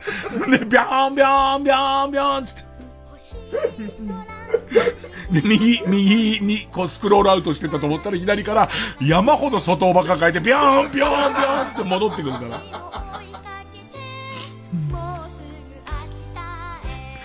えー、ペンネーム、ゴールデントップゴージャス。し、親友の葬儀での BGM に、彼が生前好きだった TM レボリューションが流れる中、手違いで、ホイケンタが歌うバージョンが 流れ始めた時のイラスト。うんめえんだよね。全然かすれてないんだよね。歌歌ってる時。めちゃめちゃうまいんだよね。で、その歌というものに対しての脳書きがすげえしっかりしてんだよね。ペンネーム川谷かじ。し、鹿の頭の壁掛けのおもちゃをビレッジヴァンガードで買って、2年目にしてもう見るのも嫌になっている人のイラスト。あ、なんかあの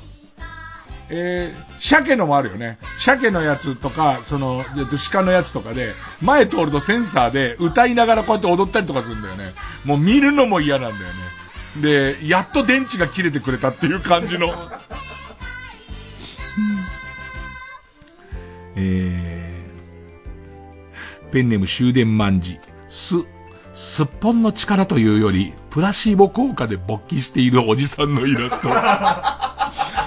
まあまあ、9割はそうじゃないの。もちろんその、か、その、勃起力を妨げるようなものは入ってないと思うけれども、俺はもうだってこのエキスを飲んでるんだからっていうことで、あと、エキスを飲んでいるっていうの、飲んだ後っていうことに対して興奮してるから、もうある意味、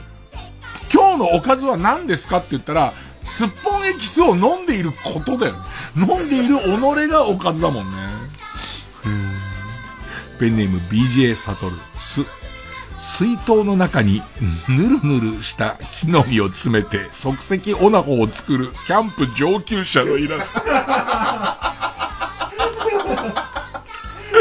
これをさ、もう見てかっこいいし気持ちよさそうだし、つって俺もつってやってみてさ、ムカゴっていう山芋をすごい入れちゃってさ、おちんちんが痒くて、ぬるぬるなんだけど、ぬるぬるでこんなに気持ちいいのかつって。で、あの、さっき見た上級者よりも全然ぬるぬるが多いから、俺天才だなと思ったら、その上級者が。それはね、ムカゴって言って小さな山芋だから、必ず被れるんだ。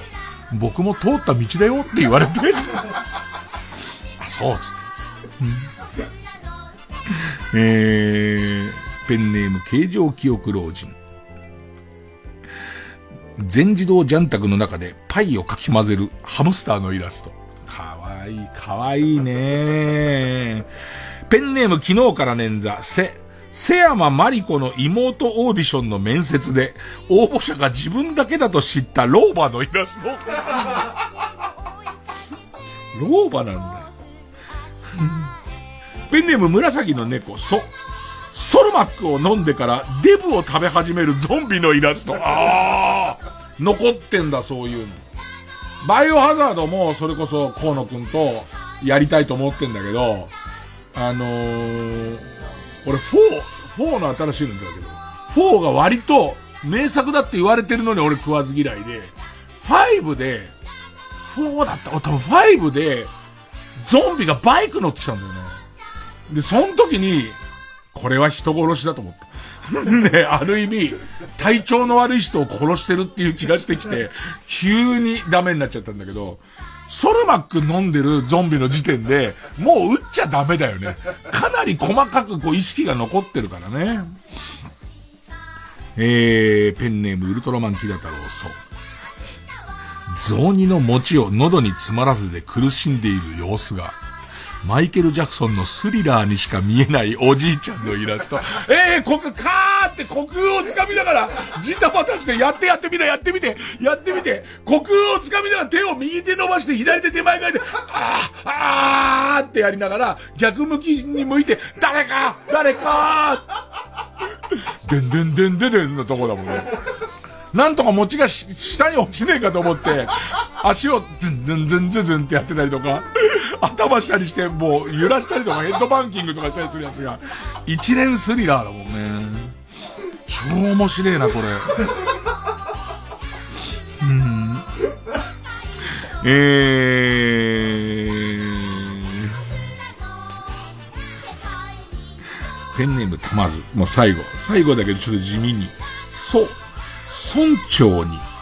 目の前で鈴を鳴らされてから記憶がない人のイラスト。チリーンっていう。シャン、シャンだったのに、シャンって言ったのまで覚えてんだけど、シャンって言ったのまで覚えてる岡山にいんだよな、俺っていう、その先のことが全然、その先のことが全然わかんねえから。いやー、やっぱイラストいいわ早く AI に書いてもらいたいね。えー、の、なんとか GPT のね、にやってもらいたいね。さあ、対するはこちら。地下アイドル救済キャラトッピングカルタ。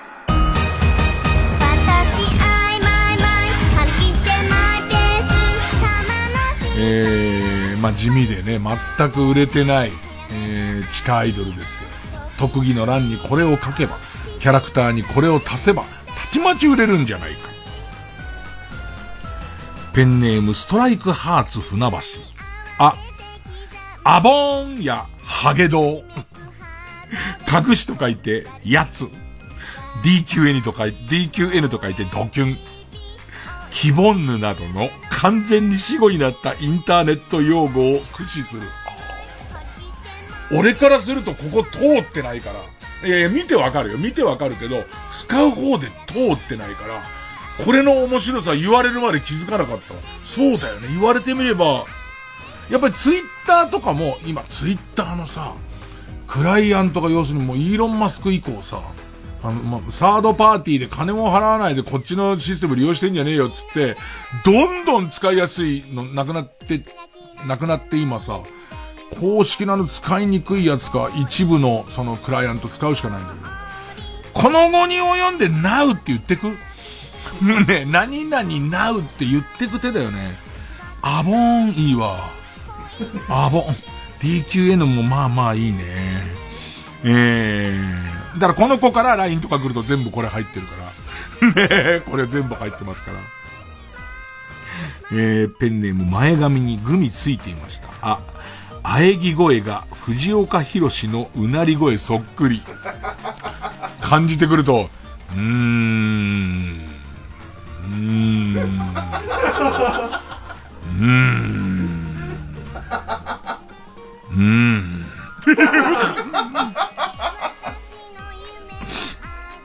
中学生だったら今日のラジオ聞いてから、次に今度藤岡弘がうなうなってる本物が、うなってるの聞いておちんちんを立てることが可能かもしれないよね。地下アイドルの今行きそうな時だっつって。ペンネームヒメルテや。あ、握手会に来てくれた相手の懐から一切気づかれることなく財布を吸い取ることができる。人気でね。人気でね。はぁつってね。みんな出口で、はぁやられたっつって。どんどん巧妙になっていくから。えっと、は、剥がしとコンビネーションでっていう。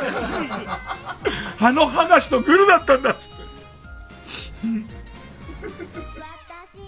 ペンネムウォッス10番。あ、暴れん坊将軍の再放送を見た後二度寝。そんなモーニングルーティーン。俺じゃねえかよ。えー、なんか、全録のレコーダー、全録レコーダーで、これずっとこう、テレビ見てんだけど、その日あったやつ家帰ってから見てんだけど、それのメンテナンス時間っていうのがあって、その24時間撮ってんだけど、そのメンテナンス時間になんかメンテナンスしてるやつね、それが4時から10分間。で、その時だけ今見てるやつが見れなくなるから、一旦暴れん坊将軍出んのよ。でいて、その10分暴れん坊将軍見ちゃったら、とりあえずちょっと面白くなっちゃって、このストーリー終わるまでって全部暴れ、暴れ放題暴れて、で終わったところで寝ようっつって。ねでいて、昼ぐらいまで寝ちゃう。うんえー、地下アイドル9歳トキャラトッピングカルタ。ケイちゃん。あ、握手会に来た人全員に、握りっぺで握手をしてくれる。わかんない。どう、どうだろう？嬉しいのかな？一個ずつ、ポッつって、ちょっと、お包みすることじゃん。おお包みして手渡ししていくことだから、どう人気は出んのかな？でもさ、なんか、こう、機械的に、5シェイクずつね、みたいなやつより全然良くない？必ず、パッつって、全員にだよ。で、前の日からお芋とかを食べながら、肛門ちょっとずつ閉めながら、パッつって言い出してくれるから。ペンネーム、形状記憶老人。あ、愛犬の名前が、北ヘフ。あおじさん司会者には、なんでなんでっていう、北別府じゃなくて、みたいな。北ヘフはね、相当。じゃ、次、次新しい、こう、家に迎え入れたら、お見合いの方がいい、お見合いがいいよ、みたいな。黒マテとお見合いがいいよ、みたいなね。えー、ペンネーム、汚い手でいじりました。あ、アルパカと唾のぶっかけ合いで一歩も引かない。バーッバーッなこねやろつって。待ってろ待ってろ待ってろ待ってろ待ってろ待ってろ。待ってろよ。バーッ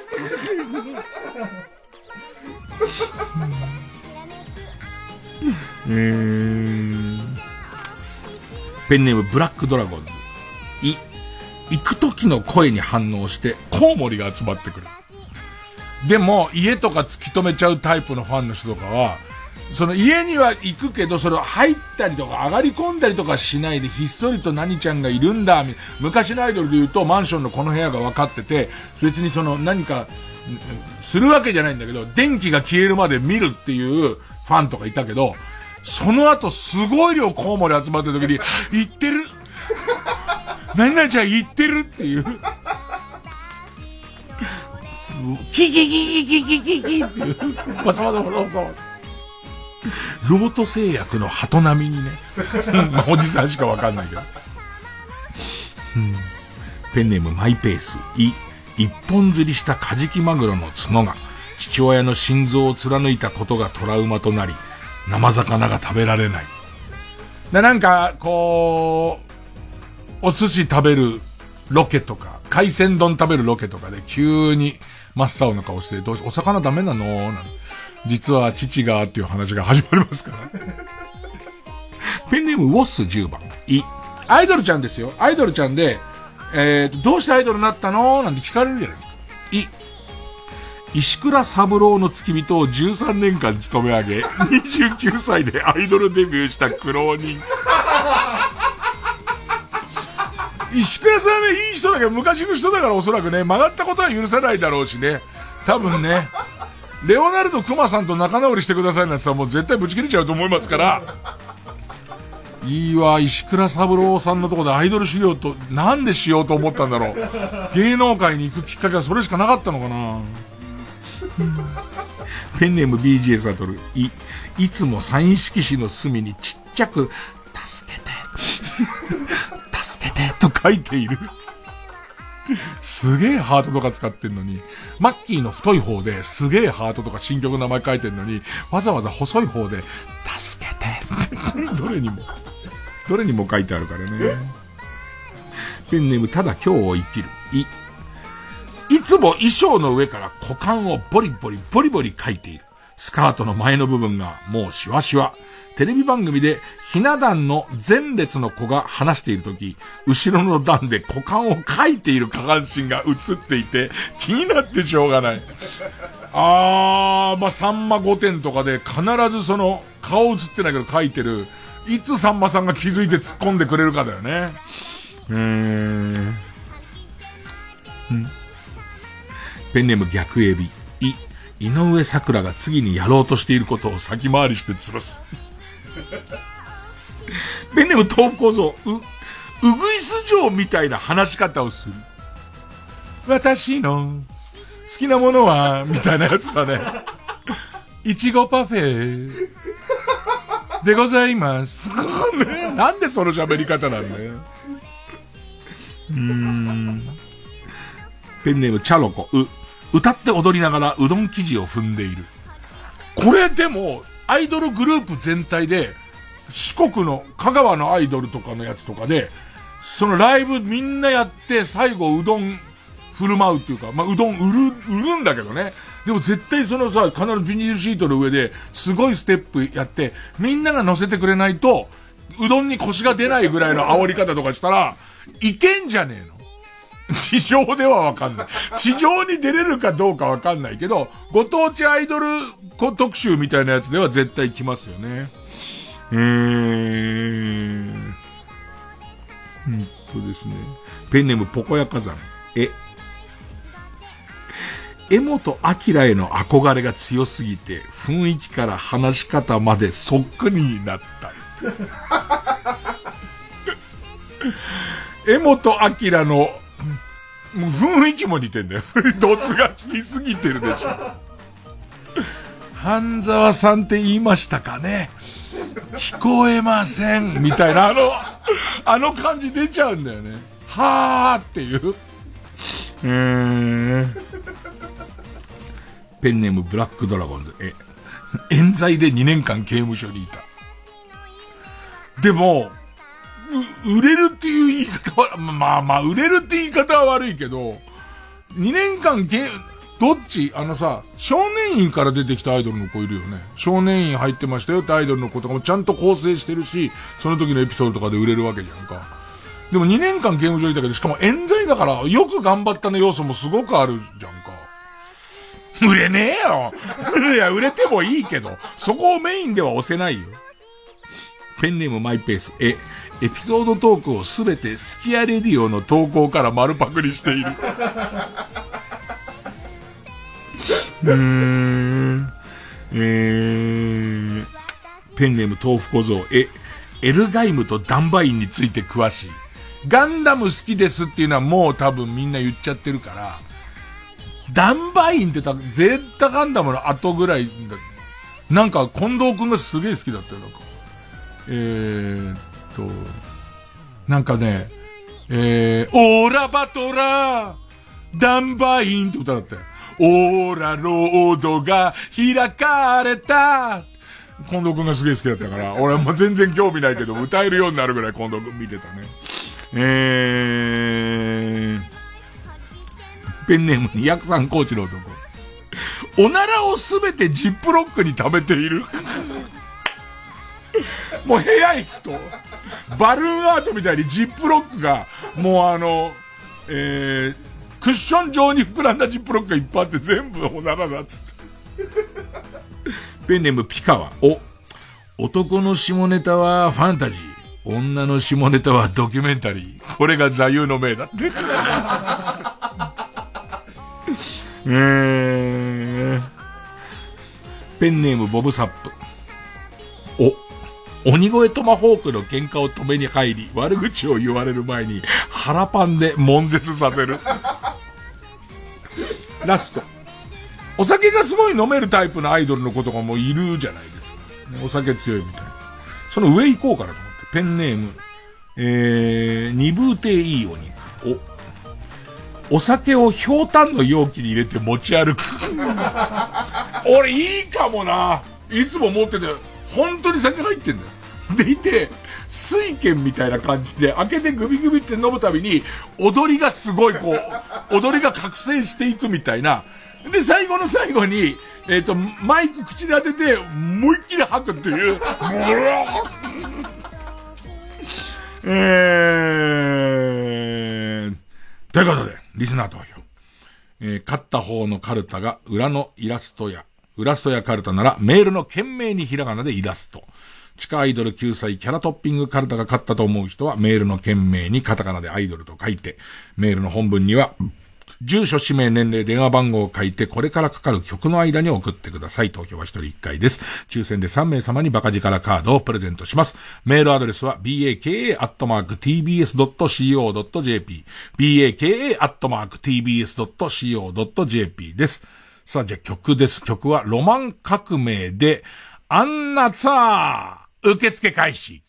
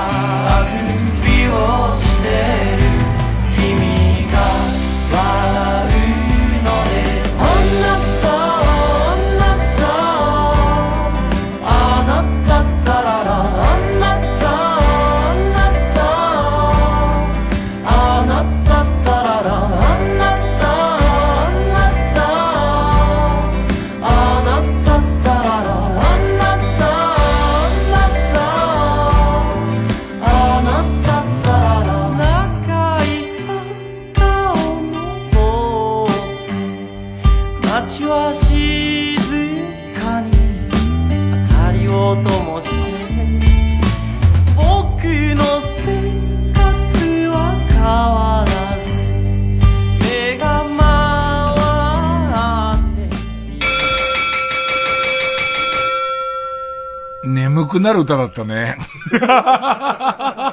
変な夢見ると思うよ。素敵な、素敵なこう歌なんだけれども、やっぱりこう遠くの方でごくごく何か音が聞こえたりとか、ね。もちろん、シノも。ねえ。えっと、うーん、うーんっていう声なのに、あれはシノが会えてるんだって思うっていう謎の夢を、ねえ、謎の夢を見ちゃう。えー、いきます。裏のイラストや裏ストやカルタ414票。地下アイドル救済キャラトッピングカルタ425票買ったのは、地下アイドル救済キャラトッピングカルタたまにちょい売れすんじゃないかっていう、さぬきっ子とかがうどん踏んだ方がいいよね。いるのかどうか知んないけど、絶対いるだろうか今時その47都道府県とかに。あとは俺が無知なだけでもう踏んでる可能性もあるよね。踏んだ上で売れてない可能性もあるから。だとすると大変申し訳ないけども。えー、ということで地下アイドル救済トッピングカルタが家業に進みます。負けた裏のイラストや裏ストやカルタは予選ブロックに戻り引き続き作業の募集をよろしくお願いします。さあ、えー、ここにに入ってくるチャレンジャーはこちら。令和犬棒カルタ Who let the dogs out? もう今思えば謎のカルタなんですけどね。あのー、犬も歩けば棒に当たるみたいなのもよくわかんないんで、一気にもう令和ですから。もうシンプルに、犬か棒が出てくるカルタなら何でもいいっていう。何このカルタねえー、で、例題、あ行、えー、あ、デビュー戦負けて九州も空いちゃってんだ。えー、あ、ペネムマイペース、例題です。明日のジョーで灰になった矢吹ジョーが生きてるか死んでるか確認するために棒でつつく断平。ほい、ほい、真っ白、真っ白だけど、ほい、溝、溝落ち、えい、あっ、生きてる。ジョー、生きてるじゃねえかよ。ね、おなじみのね、棒ね。えー、えー、川やかじ。あ、アイコスにしたんだ。いやいや、棒。禁煙中なんだよ。犬はね、ペンネム豆腐小僧。あ、アタック西本に似たおじさんが犬を連れている銅像があるなぁと思ったら、これが西郷隆盛ってやつだ。えーん、ペンネームダイナマイトキッド。い、生島博士は犬に噛まれても通算と犬だった。え犬でも棒でもいいです。かなり、えー、シュールな、えー、カルタですけど、次回の対戦カードは地下アイドル救済キャラトッピングカルタの家業対、令和犬坊カルタのあ行の戦いです。月曜ジャンク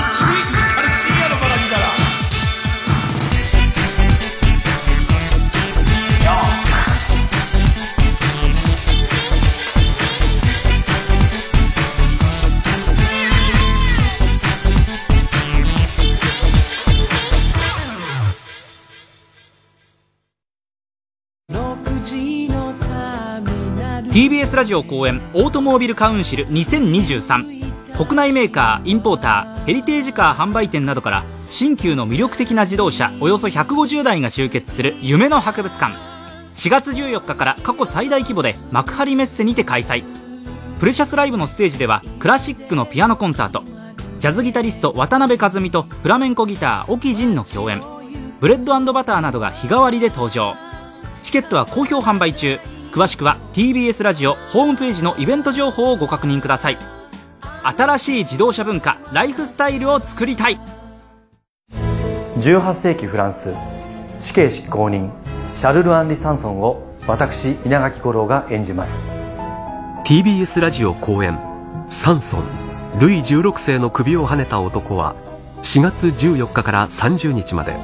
東京建物ブリリアホールにて上演ここで内田悠馬の「ソルトシュガー」をお聴きください。シンプルに気持ちを伝えるユニフェース so good うわうわ Oh please don't disappoint 異なった味の混ざればほら大好き届きそうで届かないね期待と不安が比例するようであの日の音ちょフィリンと説教僕は僕の呼吸をする Oh yeah ハートを解いて Oh yeah 強火で burning up Feel your sympathy like empathy 欲するほど嬉しくて手加減はなし思うがままに Come with me walk with me keep yourself with me my friend こんな世界で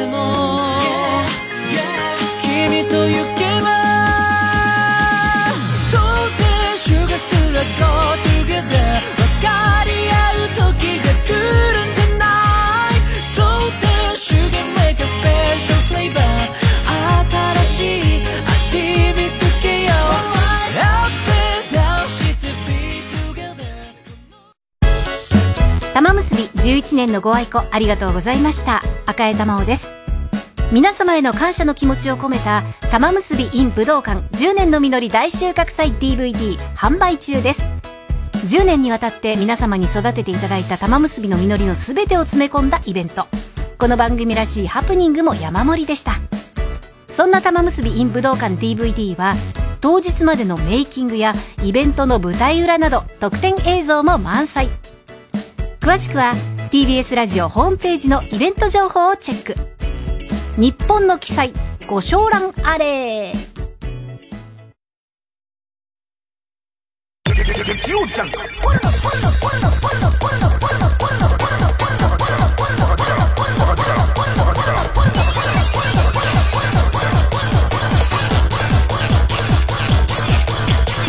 集院光る深夜のバカ力。教えて老害さん。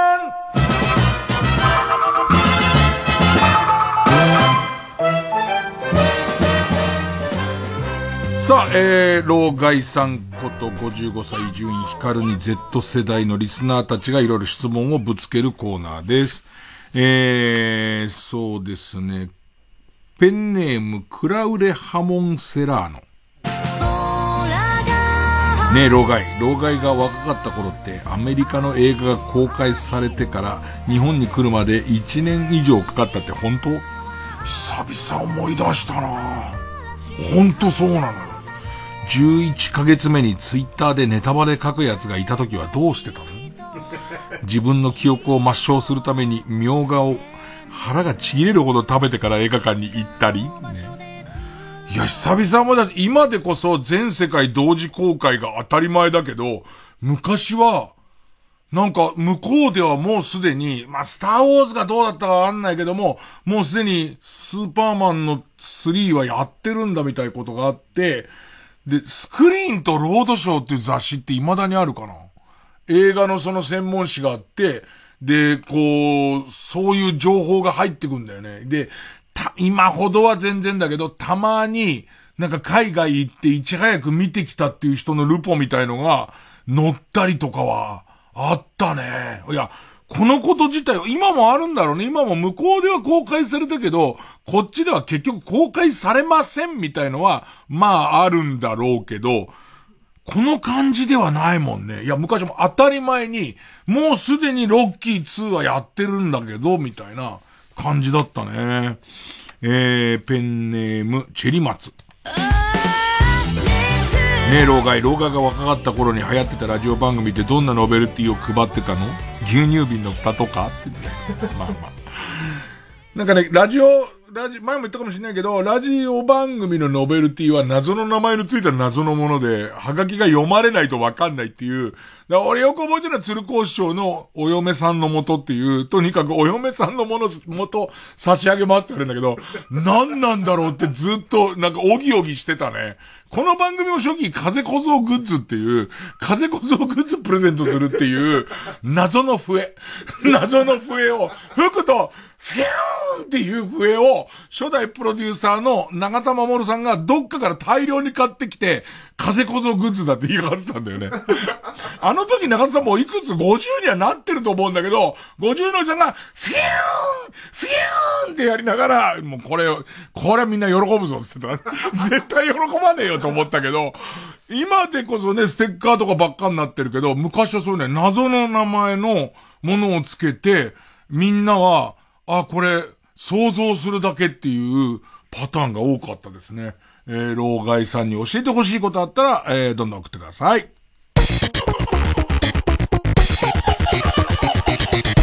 月曜ジャンク、伊集院光る深夜のバカ力。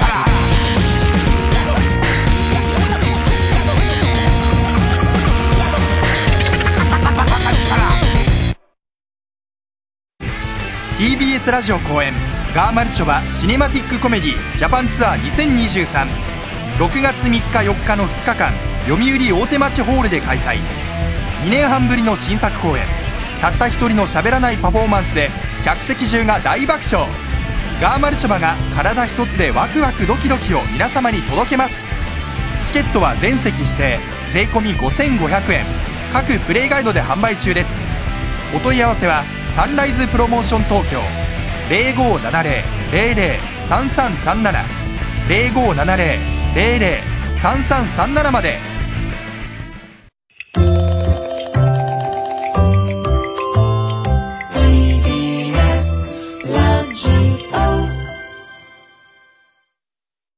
毎週金曜夜12時からのマイナビラフターナイトでは今注目の若手芸人を紹介していますピカチュウの目覚まし時計がチリリリリリリリリリリなん芸人とリスナーこそ東大に行けマイナビラフターナイトは毎週金曜夜12時から TBS ラジオジャンクこの時間は小学館マルハニチロ他各社の提供でお送りしました Jazz, Yo,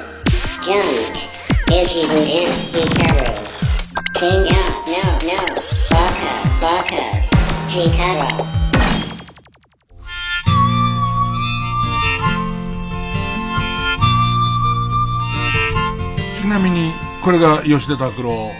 タイトルが、祭りの後。なんか言ってたら聞きたくなっちゃって。でも喋りすぎて1分30秒しかないから。あと寂しさが中途半端に終わっていくんだろう。あとなんかラジオ終わると自分の言ったこととかで、こう、こうやって聞きたくてしょうがない曲とかいろいろあるんだけど、皿うどんが今すげえ食いたい。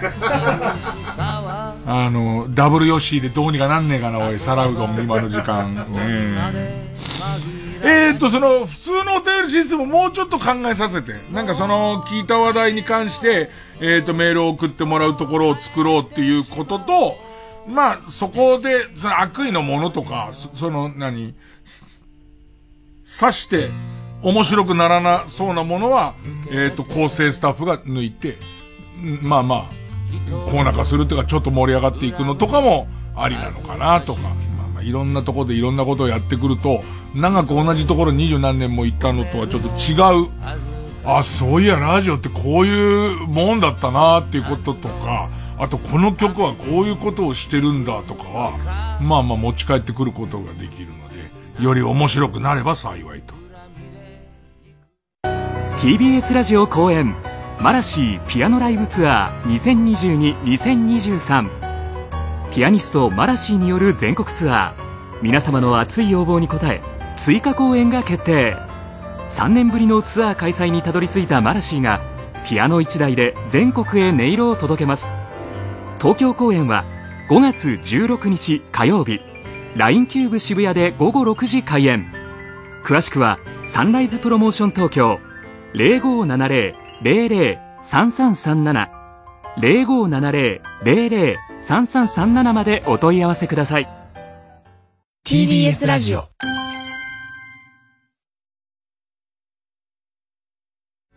総合住宅展示場 TBS ハウジングであなたも夢を形にしませんか？3時です